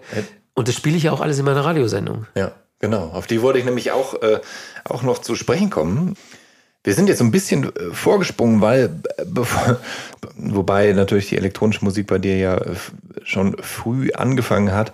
Ich möchte ganz gern noch einmal kurz etwas äh, früher einhaken. Und zwar hast du ab Ende 2009 für Kabel 1 und dann später für ZDF Kultur die Sendung Number One gemacht. Und äh, das ist ein Format, wo du wirklich auf die großen Weltstars getroffen bist und, und, und denen bist du nah auf die Pelle gerückt und, ähm, und hast tatsächlich intime Einblicke bekommen und äh, hast dann 45 Minuten lang hat sich die Sendung dann mit entweder U2 und Bon Jovi und natürlich die Passion Mode und Bee Gees und Metallica und Phil Collins und Robbie Williams und die Ärzte und so weiter und so fort. Also wirklich all die Großen, mit denen hast du dich auseinandergesetzt. Und das macht natürlich äh, ganz schön Eindruck. Wie hast du dich da äh, vorbereitet auf diese Sendung? Also gerade bei Künstlern, deren Musik du vielleicht vorher, also die du vielleicht vorher nicht in- und auswendig kanntest, so wie eben bei Depeche Mode. Ich meine, Bee Gees zum Beispiel, das ist ja, das ist ja ein, ein, ein Riesenwerk. Wenn du jetzt da ein gutes, tiefgehendes Interview führen willst, dann musst du dich ja auch mit der Band vernünftig auseinandersetzen vorher. Wie ist das dann? Hast du dann da zu Hause gesessen und dir die ganzen Bee Gees Platten reingepfiffen, geguckt, für wen die noch alles so geschrieben haben und wer mit von den Bee Gees geschriebenen Hits groß geworden ist und so weiter? Wie, wie funktionierte das? Das habe ich gemacht. Genau so habe ich das gemacht, weil natürlich in der Größenordnung, das, konnte man nie bringen, aber in der Größenordnung schon gar nicht, dass man sich äh, einen Tag vor dem Interview den Wikipedia-Eintrag durchliest. Mhm. Das wird nicht reichen ja. bei Künstlern, die irgendwie schon Jahrzehnte ja, ja. auf der Uhr haben und ein entsprechendes Gesamtwerk.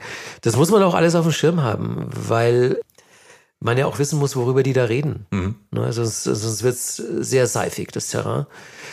Zum Glück gab es zu der Zeit schon die Möglichkeit, das äh, entsprechend zeitverkürzt online zu machen. Die Möglichkeit hatte ich in den 90ern noch nicht.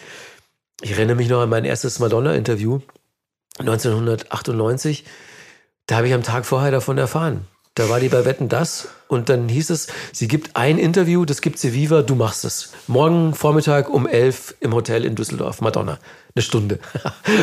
und dann habe ich gesagt, okay, also was soll ich jetzt machen? Soll ich jetzt zwischen 18 Uhr am Vortag, als ich die Meldung bekommen habe, äh, und morgen früh um 10 soll ich die ganze Nacht durch versuchen, wenigstens eine Madonna-Biografie durchzuprügeln, die ich im Regal stehen hatte? Oder mache ich halt meist ganz anders und red mit ihr eben nicht über ihre Gesamtbiografie oder die letzten 20 Platten, sondern halt nur über die neue und die musikalischen Einflüsse und ich rede mit Madonna einfach über Musik. Mhm. Und dann ähm, habe ich mich für Letzteres entschieden und habe ihr ganz ehrlich gesagt, so, pass mal auf, die Sachen fand, ich noch cool von dir und da habe ich dann so ein bisschen den Faden verloren, fand ich nicht so cool. Und die neue Platte, das war damals Ray of Light, die rauskam, mhm. die fand ich wieder cool. Mhm. Und dann haben wir über Kraftwerk geredet und über äh, elektronische Musik und hatten so einen Spaß dabei und die war ganz froh, dass wir mal nicht über so Mhm, so Gossip-Scheiß und Ja, genau, reden also so über Regenbogenpressenmaterial, ja. sondern wirklich über Musik. Und mhm die hatte ja immer schon einen totalen Plan. Die hat ja genau immer zum richtigen Zeitpunkt mit den richtigen Leuten zusammengearbeitet. Und das kam nicht von ungefähr. So. Genau, und die Möglichkeit aber so äh, jetzt mal so kurz einen anderen Interviewverlauf festzulegen bei Leuten wie U2 war in dem Format eh nicht möglich, weil dieses Format die komplette Geschichte dieser Künstler abbildete. Mhm. Die, die musste ich drauf haben. Ja. Und deswegen habe ich da auch äh, wochenlang vorher mir alles drauf geschafft, was es an Informationen gab. Online, äh, offizielle Biografien, die als Buch erschienen sind, plus eben mit dem Redakteur, mit dem Autor. Es war mhm. immer so ein Redakteur pro Projekt abgestellt und mit dem zusammen habe ich dann eben äh, das Drehbuch und den Interview-Fahrplan erarbeitet, mhm. weil wir ja zu den Sachen, die wir in der Sendung behandeln wollten, nach Möglichkeit auch idealerweise eben so einen O-Ton dazu haben. Mhm. Äh, und dann eben das alles entsprechend bebildern wollten. Aber da war es unerlässlich, dass man sich alles an Informationen drauf schafft, was es so gab. Und hast du dann einen dieser großen Künstler für dich wiederentdeckt oder erstmals entdeckt, dass du dachtest, das hätte ich gar nicht erwartet, dass das Gesamtwerk von Phil Collins dann doch so viel zu bieten hat, oder? Den würde ich auch als ersten nennen. Den und Sting und die Bee Gees. Mhm.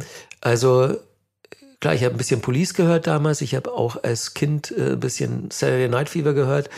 Aber in den Jahrzehnten dazwischen habe ich die komplett aus den Augen verloren. Das ja. Solo-Zeug von Sting hat mich Und überhaupt nicht interessiert. Bei den Bee Gees eben auch das Jahrzehnt davor. Ja. Oder die anderthalb Jahrzehnte davor, ja. Genau. Und äh, bei Phil Collins, der war natürlich für mich in den 80ern musikalisch der Satan. Ne? Ja. Äh, lief er rauf und runter. Ja. Jeder Radiosender hat mindestens einmal pro Stunde Phil Collins oder Genesis gespielt. Ähm, und das konnte man einfach nicht hören als, als Goth oder, oder egal was es war. Phil Collins ging halt nicht. Und dann habe ich mich aber eingehender mit dem beschäftigt und habe halt so nach und nach festgestellt, dass man vor seinen Songschreiberfähigkeiten zumindest mal Respekt haben muss. Mhm.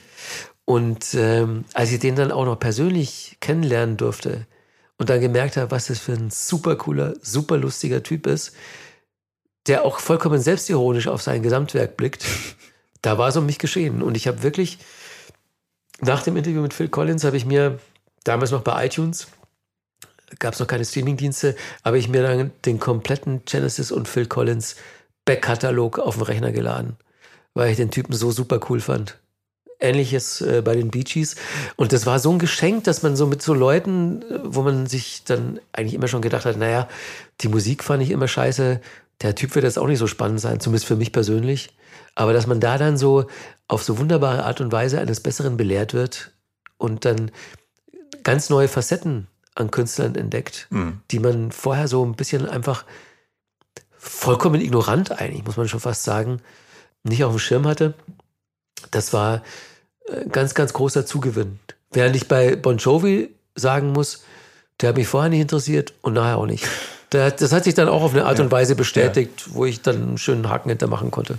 Aber manchmal ist es ja auch so, dass man tatsächlich mit den äh, Leuten die besten Interviews führt, wo man dann vielleicht auch äh, am wenigsten Interesse daran hat oder, oder wo äh, die Musikkünstler deren Werk man vielleicht gleichgültig entgegensteht, dass man dann feststellt, ah, gerade deshalb können wir jetzt ein gutes, gutes Gespräch führen, weil es so wertfrei ja, ist. So. ist. Ja, genau. Ähm, ich habe mich einfach mit Phil Collins ja, von Mensch zu Mensch unterhalten. Ja. Ich habe den Sachen gefragt, die mich als Mensch interessieren, mhm. was wie er als Mensch so tickt. Und äh, natürlich kann man viel über die Musik da rausfinden und abklären aber eben nicht alles. Und allein der Umstand, dass man da jetzt nicht so als Fan hinkriecht, I'm not worthy mäßig, und aber auch nicht äh, in Gefahr gerät, so nerdmäßig jetzt so sein Fanwissen abzufragen,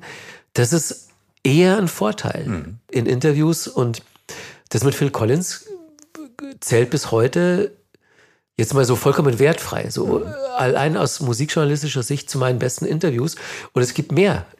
Künstlerinnen und Künstler, deren Musik mir eigentlich immer schon mindestens am Arsch vorbeiging, mit denen ich aber Interviews führen konnte, die mich sehr, sehr glücklich gemacht haben, weil sie auch so erhellend waren. Und trotzdem hatte ich auf der anderen Seite nicht das Pech, dass jetzt die Interviews mit meinen großen Helden scheiße liefen, weil zu nerdig, weil mhm. zu fanig und so. Also alle meine Gespräche mit Depeche Mode, bis auf eine Ausnahme, das hatte aber andere Gründe, oder auch mit, mit äh, Robert Smith oder Nick Cave oder damals noch Morris, als er noch nicht so ein Arschloch war, die liefen alle super. Mhm. Auch aus einem Grund, weil ich halt einfach über diese Leute sehr, sehr viel weiß. Also eigentlich mehr als über mich selber. Da kann dann auch nicht viel schiefgehen im Interview, wenn man nicht so total behämmerte Fragen stellt, aber man hat halt so ein Grundwissen, äh, da, da gerät man dann auch relativ schwer aufs Glatteis. Ja. Du hast vorhin deine Radiosendung erwähnt und du hast gerade eben gesagt, dass du eben halt natürlich auch als, dass du nicht zwangsläufig als, als Fan und I'm not worthy mäßig an die Künstler herantrittst, aber natürlich bist du Fan von vielen und deshalb äh, glaube ich, hast du jetzt auch diese Radiosendung auf Ego FM seit vier, fünf Jahren mhm. oder seit 2017, glaube ich. Ähm, und und, ja, genau, und die, die preist du auf jeden Fall immer an, als mit, äh, also, dass du Musik spielst, die dir am Herzen liegt. Ja. Ist das so ein bisschen erfüllend, dass du jetzt da in, in, an der Stelle nicht mehr vor die Kamera treten musst und so weiter, sondern gemütlich in deinem Radiostudio sitzt oder beziehungsweise das vielleicht sogar bei dir zu Hause aufzeichnest und dass du dann, dass du Herrscher dieser zwei Stunden Sendung bist und da machen kannst, was du willst und einfach Songs zusammenwürfelst, auf die du gerade in dem Moment Bock hast, egal ob es neu oder alt ist? Ist das so eine, so eine angenehme neue Freiheit, die du da ausleben kannst? Ja, ist ein Traum. Also Ähm, es ist ja fast wieder zurück zu den Wurzeln eigentlich. Ja, und ich dachte gar nicht, dass ich nochmal äh, in die Verlegenheit äh, geraten könnte, dass ich einfach spielen kann, was ich will und erzählen kann, was ich will, weil sich ja alles im Laufe der Jahrzehnte immer noch mehr formatiert hat und, und dass er jetzt auch so nicht kommerzielle Musikstile, die haben ja überhaupt keine mediale Öffentlichkeit mehr. Es gibt bei keinem Musikfernsehsender irgendwie eine undergroundige Sendung, sowas wie, wie Rocksound oder Spin oder sowas, wird es heute ja gar nicht mehr geben. Und ähm, ne, es gibt äh, kaum noch Printmagazine. Also klar, es gibt so Special Interest Dinger noch, aber die Musiklandschaft hat sich einfach in, in einem Maße verändert. Da ist es eine super Ausnahme und ein Riesengeschenk, dass man eine Radiosendung hat bei einem Sender, der von dann schon ziemlich vielen Leuten gehört wird, dass man einfach machen kann, was man will und auch erzählen kann, was man will. Und du hast vollkommen recht, das geht eigentlich so ein bisschen zurück zu den Wurzeln auf eine Art und Weise, die ich nicht mehr für möglich gehalten hätte. Ja. Und gleichzeitig geht natürlich nicht so viel und momentan durch die Quarantäne, durch Corona. Mhm. Und äh, das ist natürlich für DJs genauso schlimm wie für Bands. Man kann nicht auftreten. Ja. Oder eben im Internet. Und tatsächlich äh, tust du das ja. Also du hast äh, eine Reihe namens Techno. Und da legst du zusammen mit deiner Frau Babette Conradi auf. Ja. Und auch die hat ja tatsächlich ähm, eine Gitarrenvergangenheit, wenn ich mich nicht irre, hat auch beim Radio gearbeitet oder arbeitet immer noch. Und ihr habt ja mittlerweile auch schon oft beruflich ähm, miteinander kooperiert. Äh, habt ihr euch tatsächlich über die Musik kennengelernt und ist es hilfreich, also in so einer, also bei der partnerschaftlichen Harmonie, dass ihr beide ein ausgeprägtes musikalisches Interesse an diversen Dingen habt?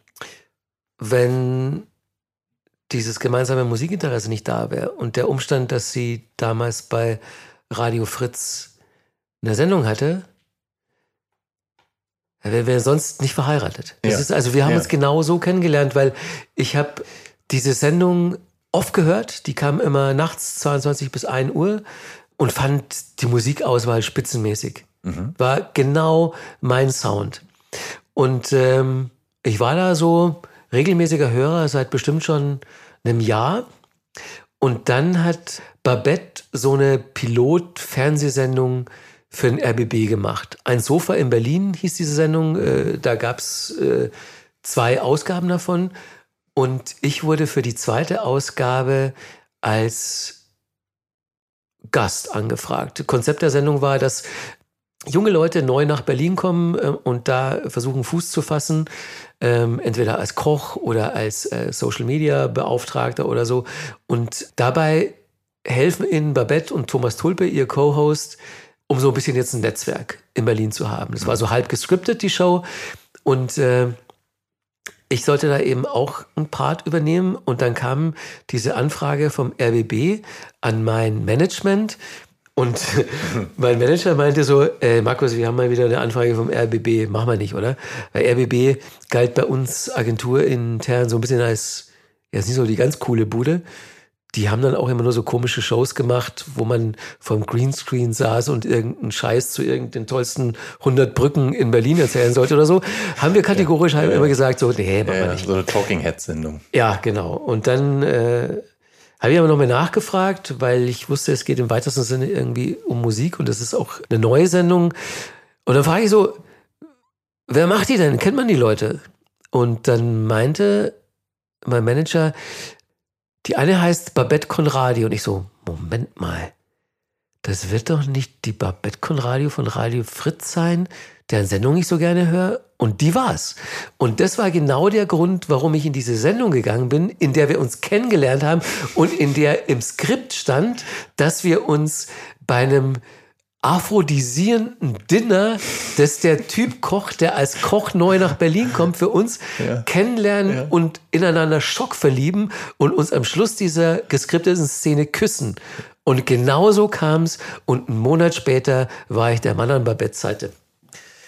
Das ist romantisch und äußerst ungewöhnlich. Ja, es ist ja. wirklich, also das wäre nie passiert, wenn ich ihre Sendung nicht gehört mhm. hätte. Da kam so viel zusammen, aber am Ende kann man es darauf zurückführen, dass sie und ich einfach eine flammende Liebe für Musik haben und zufällig auch noch den annähernd identischen Musikgeschmack. Mhm. Und unsere, unsere Beziehung war von Anfang an geprägt von Musik. Wir haben immer Playlisten gemacht zusammen, in der die, da haben wir dann beide Songs reingeschoben. Wir haben uns immer Sachen vorgespielt. Mhm. Wir haben schon sehr früh äh, Back-to-Back auch aufgelegt. Unser, da fahrt ihr euch nicht in die Parade, das klappt gut? Hat ein bisschen gebraucht, ja. weil, weil wir beide so Back-to-Back-Bitches sind. Also ja. so von wegen, äh, das muss schon, da muss schon jemand ganz, ganz gut dazu passen, mhm. um sich da nicht drüber aufzuregen. Ja, genau. Und ich kann das wirklich nur mit ganz, ganz wenigen Leuten. Und am Anfang war mir Babette zu hart mhm. und zu schnell. Und die hat mir immer so ein bisschen mein Set zerschossen. Ja.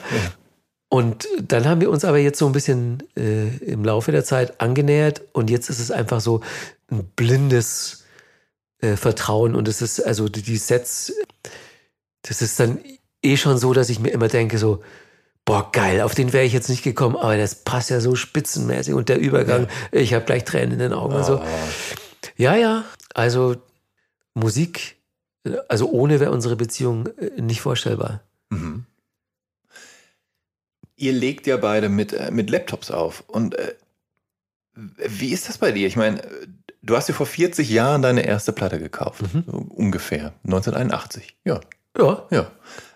Ist dein Wohnzimmer wandhoch voll mit Platten und CDs oder, oder hast du alles mittlerweile runter reduziert oder hast du nur noch das Gesamtwerk von Depeche Mode? Ich, also, also es ist ja so, dass viele Menschen sich über die Jahre ja häufig dann auch von Dingen trennen, wenn sie es denn können. Also es kann ja, ja nicht jeder.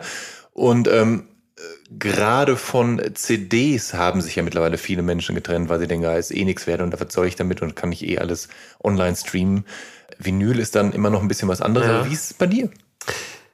In meiner Wohnung stehen nur noch sehr ausgesuchte Vinyls. So, mhm. ich würde mal sagen 500.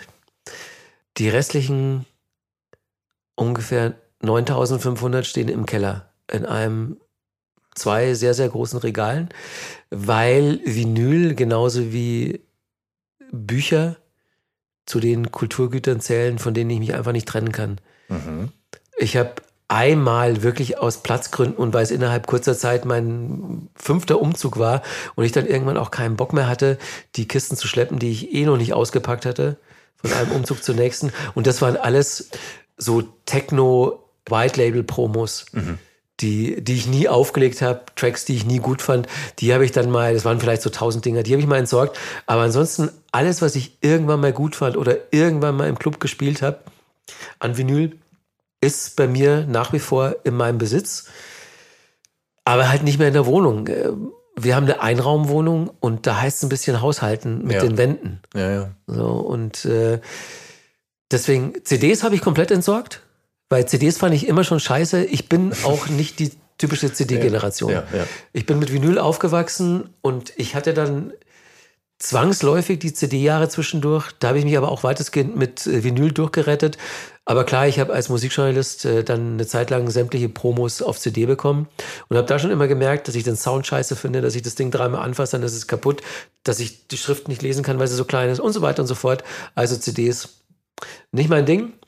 Ein paar habe ich auch behalten, weil sie irgendwie äh, besondere Bedeutung für mich haben, allein in einem zeitlichen Kontext. Aber das, ich habe höchstens noch 500 CDs. Und ansonsten ist es so, dass ich, naja, seit wann lege ich digital auf? Also bis, ich würde mal sagen, so bis 2012, 2013 habe ich mit Vinyl gespielt. Ach, tatsächlich, okay, okay. Ja, also 2008 habe ich mir das erste Mal Traktor runtergeladen, ja. das Softwareprogramm, und habe dann Traktor Scratch gemacht. Also da konnte ich immer noch Vinyl auflegen und aber auch die MP3s über Vinyl abspielen. Und seit ähm, ungefähr zehn Jahren spiele ich jetzt rein digital mhm. und höre auch Musik rein digital zu Hause. Also ich stream eigentlich nur noch. Und diese 500 Vinyls, die ich in der Wohnung stehen habe, das sind dann wirklich ganz besondere Platten, die ich zu ganz besonderen Momenten höre. Das wird dann auch entsprechend äh, mit dem Ritual dann bedacht. Mhm. So Platte von vorne bis hinten hören, mit umdrehen und mit Kopfhörer und so. Sind Platten dabei, die du damals zu bestimmten Interviewanlässen mitgenommen hast, um sie tatsächlich dann auch signieren zu lassen von dem entsprechenden Künstler, der Künstlerin? Nee, nee. weil weißt du, das Ding ist, da ärgere ich mich im Nachhinein ein bisschen. Ja, oder? Dass ich, ich habe wirklich aus so einem, ich muss schon sagen, ein bisschen übertriebenen Coolness-Ding ja. nie Fotos gemacht oder mir Sachen signieren lassen. Mhm. Ich, ich fand das immer zu übergriffig. Ich dachte so, das ist die journalistische Distanz wird dann nicht gewahrt, selbst nach dem Interview, was ja kannst du easy ja. machen. Ja. Ich habe einmal habe ich äh, mir ein Interview, äh, eine Unterschrift von Iggy Pop geben lassen und einmal von den Bee Gees, aber für meinen damaligen, für den Vater meiner damaligen Freundin. Mhm. Und sonst, ich habe kein Foto mhm. von mir mit irgendwelchen Leuten und ich habe keine signierten Platten, die ich zum Interview äh, hätte ähm, mitnehmen können und so. Und das finde ich ein bisschen schade, weil ich einfach so, dann, weißt du, dann ziehe ich die Platte raus und dann sehe ich das, was der Typ da drauf geschrieben hat und dann hätte ich mich auch an das ganze Ding wieder erinnert. Und mhm. so muss ich jetzt mühsam so, ah, wie war das Interview und so, mhm. habe keine, keine Erinnerungsstützen mehr. Ja, ja finde ich, finde ich von mir selber ein bisschen blöd, dass ich da so dass ich mich da so angestellt habe. Ja, ich, ich habe es tatsächlich anfänglich dann häufiger gemacht. Also ganz, wirklich ganz am Anfang. So, mein, mein allererstes Interview war tatsächlich dann mit Queens of the Stone Age und dann habe ich mir von der ganzen Crew quasi das, das Booklet signieren lassen. weil die Support waren von Monster Magnet, habe ich dann der Universal Promoterin mein, mein, mein Monster Magnet Booklet gegeben und meinte, hier kannst du mir vielleicht Autogramme einsammeln.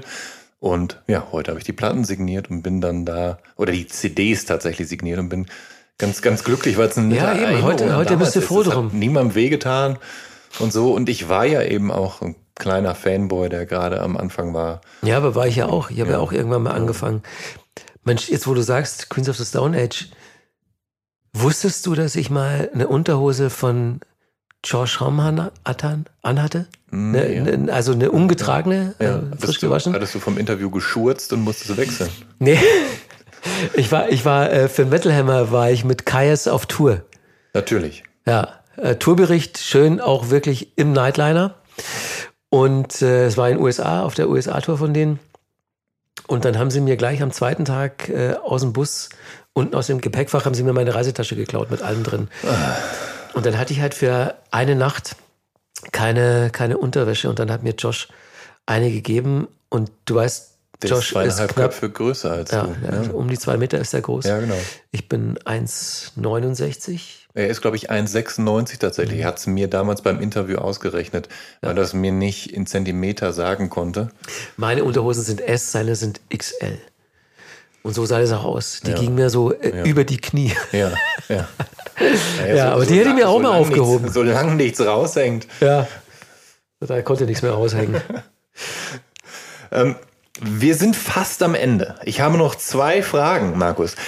Das eine ist, ich meine, du hast mittlerweile wirklich viele Jobs absolviert, die irgendwas mit Musik zu tun hatten. Du hast, äh, naja, und zwar in, in, in allen zur Verfügung stehenden Medien. Du hast all die großen Stars getroffen und auch die kleinen, feinen Indie-Bands. Indie ähm, du hast Preise gewonnen, du hast dich politisch und gegen Rechtsradikalismus engagiert, sowie äh, bei einer AIDS-Kampagne mitgemischt. Was steht denn halt natürlich in musikalischer Hinsicht jetzt noch auf deiner Bucketlist? Hm. Weil, also mir würde jetzt kaum noch jemand einfallen, den du nicht getroffen hast und der dich brennend interessieren würde? Ja, also die Leute, die ich immer schon treffen wollte, die habe ich wirklich alle getroffen. Bei ein paar hat es mir so Spaß gemacht, da hätte ich nichts dagegen, die nochmal zu treffen. Depeche Mode immer gerne, Nick Cave immer gerne, Robert Smith immer gerne. Aber das ist jetzt nicht äh, Gegenstand einer, einer Bucketlist. Eigentlich ist es so, dass diese Bucketlist, so es sie denn gäbe, äh, Work in Progress ist. Also die ist äh, permanent im Fluss, weil es ist ja wunderbarerweise so, dass ich ständig neues, geiles Zeug entdecke. Ich habe nicht das Gefühl, dass es quantitativ, qualitativ schlechter, weniger wird.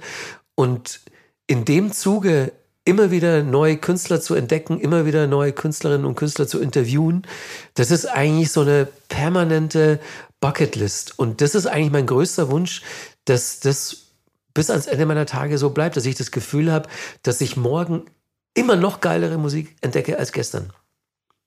Alles klar. Eine letzte Frage und zwar ähm, Martin Gore und Dave Gahan, haben die eigentlich schon deinen Liebesbrief in Buchform gelesen und kommentiert? Nee, weil also es hätte die Möglichkeit gegeben, dass es ihnen zukommen zu lassen, aber ich habe von Anfang an gesagt, ich möchte Ihnen das persönlich geben. Mhm. Und wegen Corona, das Buch kam ja im mhm. Oktober 2020 raus. Also bis jetzt war überhaupt nicht dran zu denken, ja, dass es da zu einem persönlichen Treffen kommt. Aber ich gehe fest davon aus, dass ich, dass ich die Kollegen nächstes Jahr bei irgendeiner Gelegenheit treffen werde. Und dann will ich Ihnen das Buch gerne persönlich geben. Mit Widmung. Alles klar. Dann, dann, dann drücke ich dir dahingehend die Daumen. Markus, ich danke dir vielmals für das schöne Gespräch. War mir ein großes Vergnügen. Ich habe zu danken.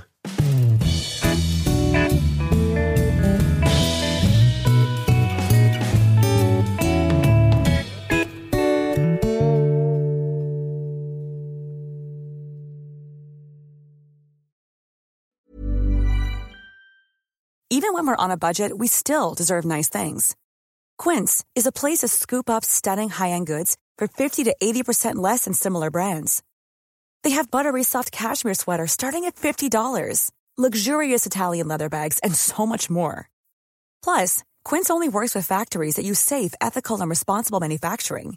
Get the high-end goods you'll love without the high price tag with Quince. Go to quince.com/style for free shipping and 365-day returns.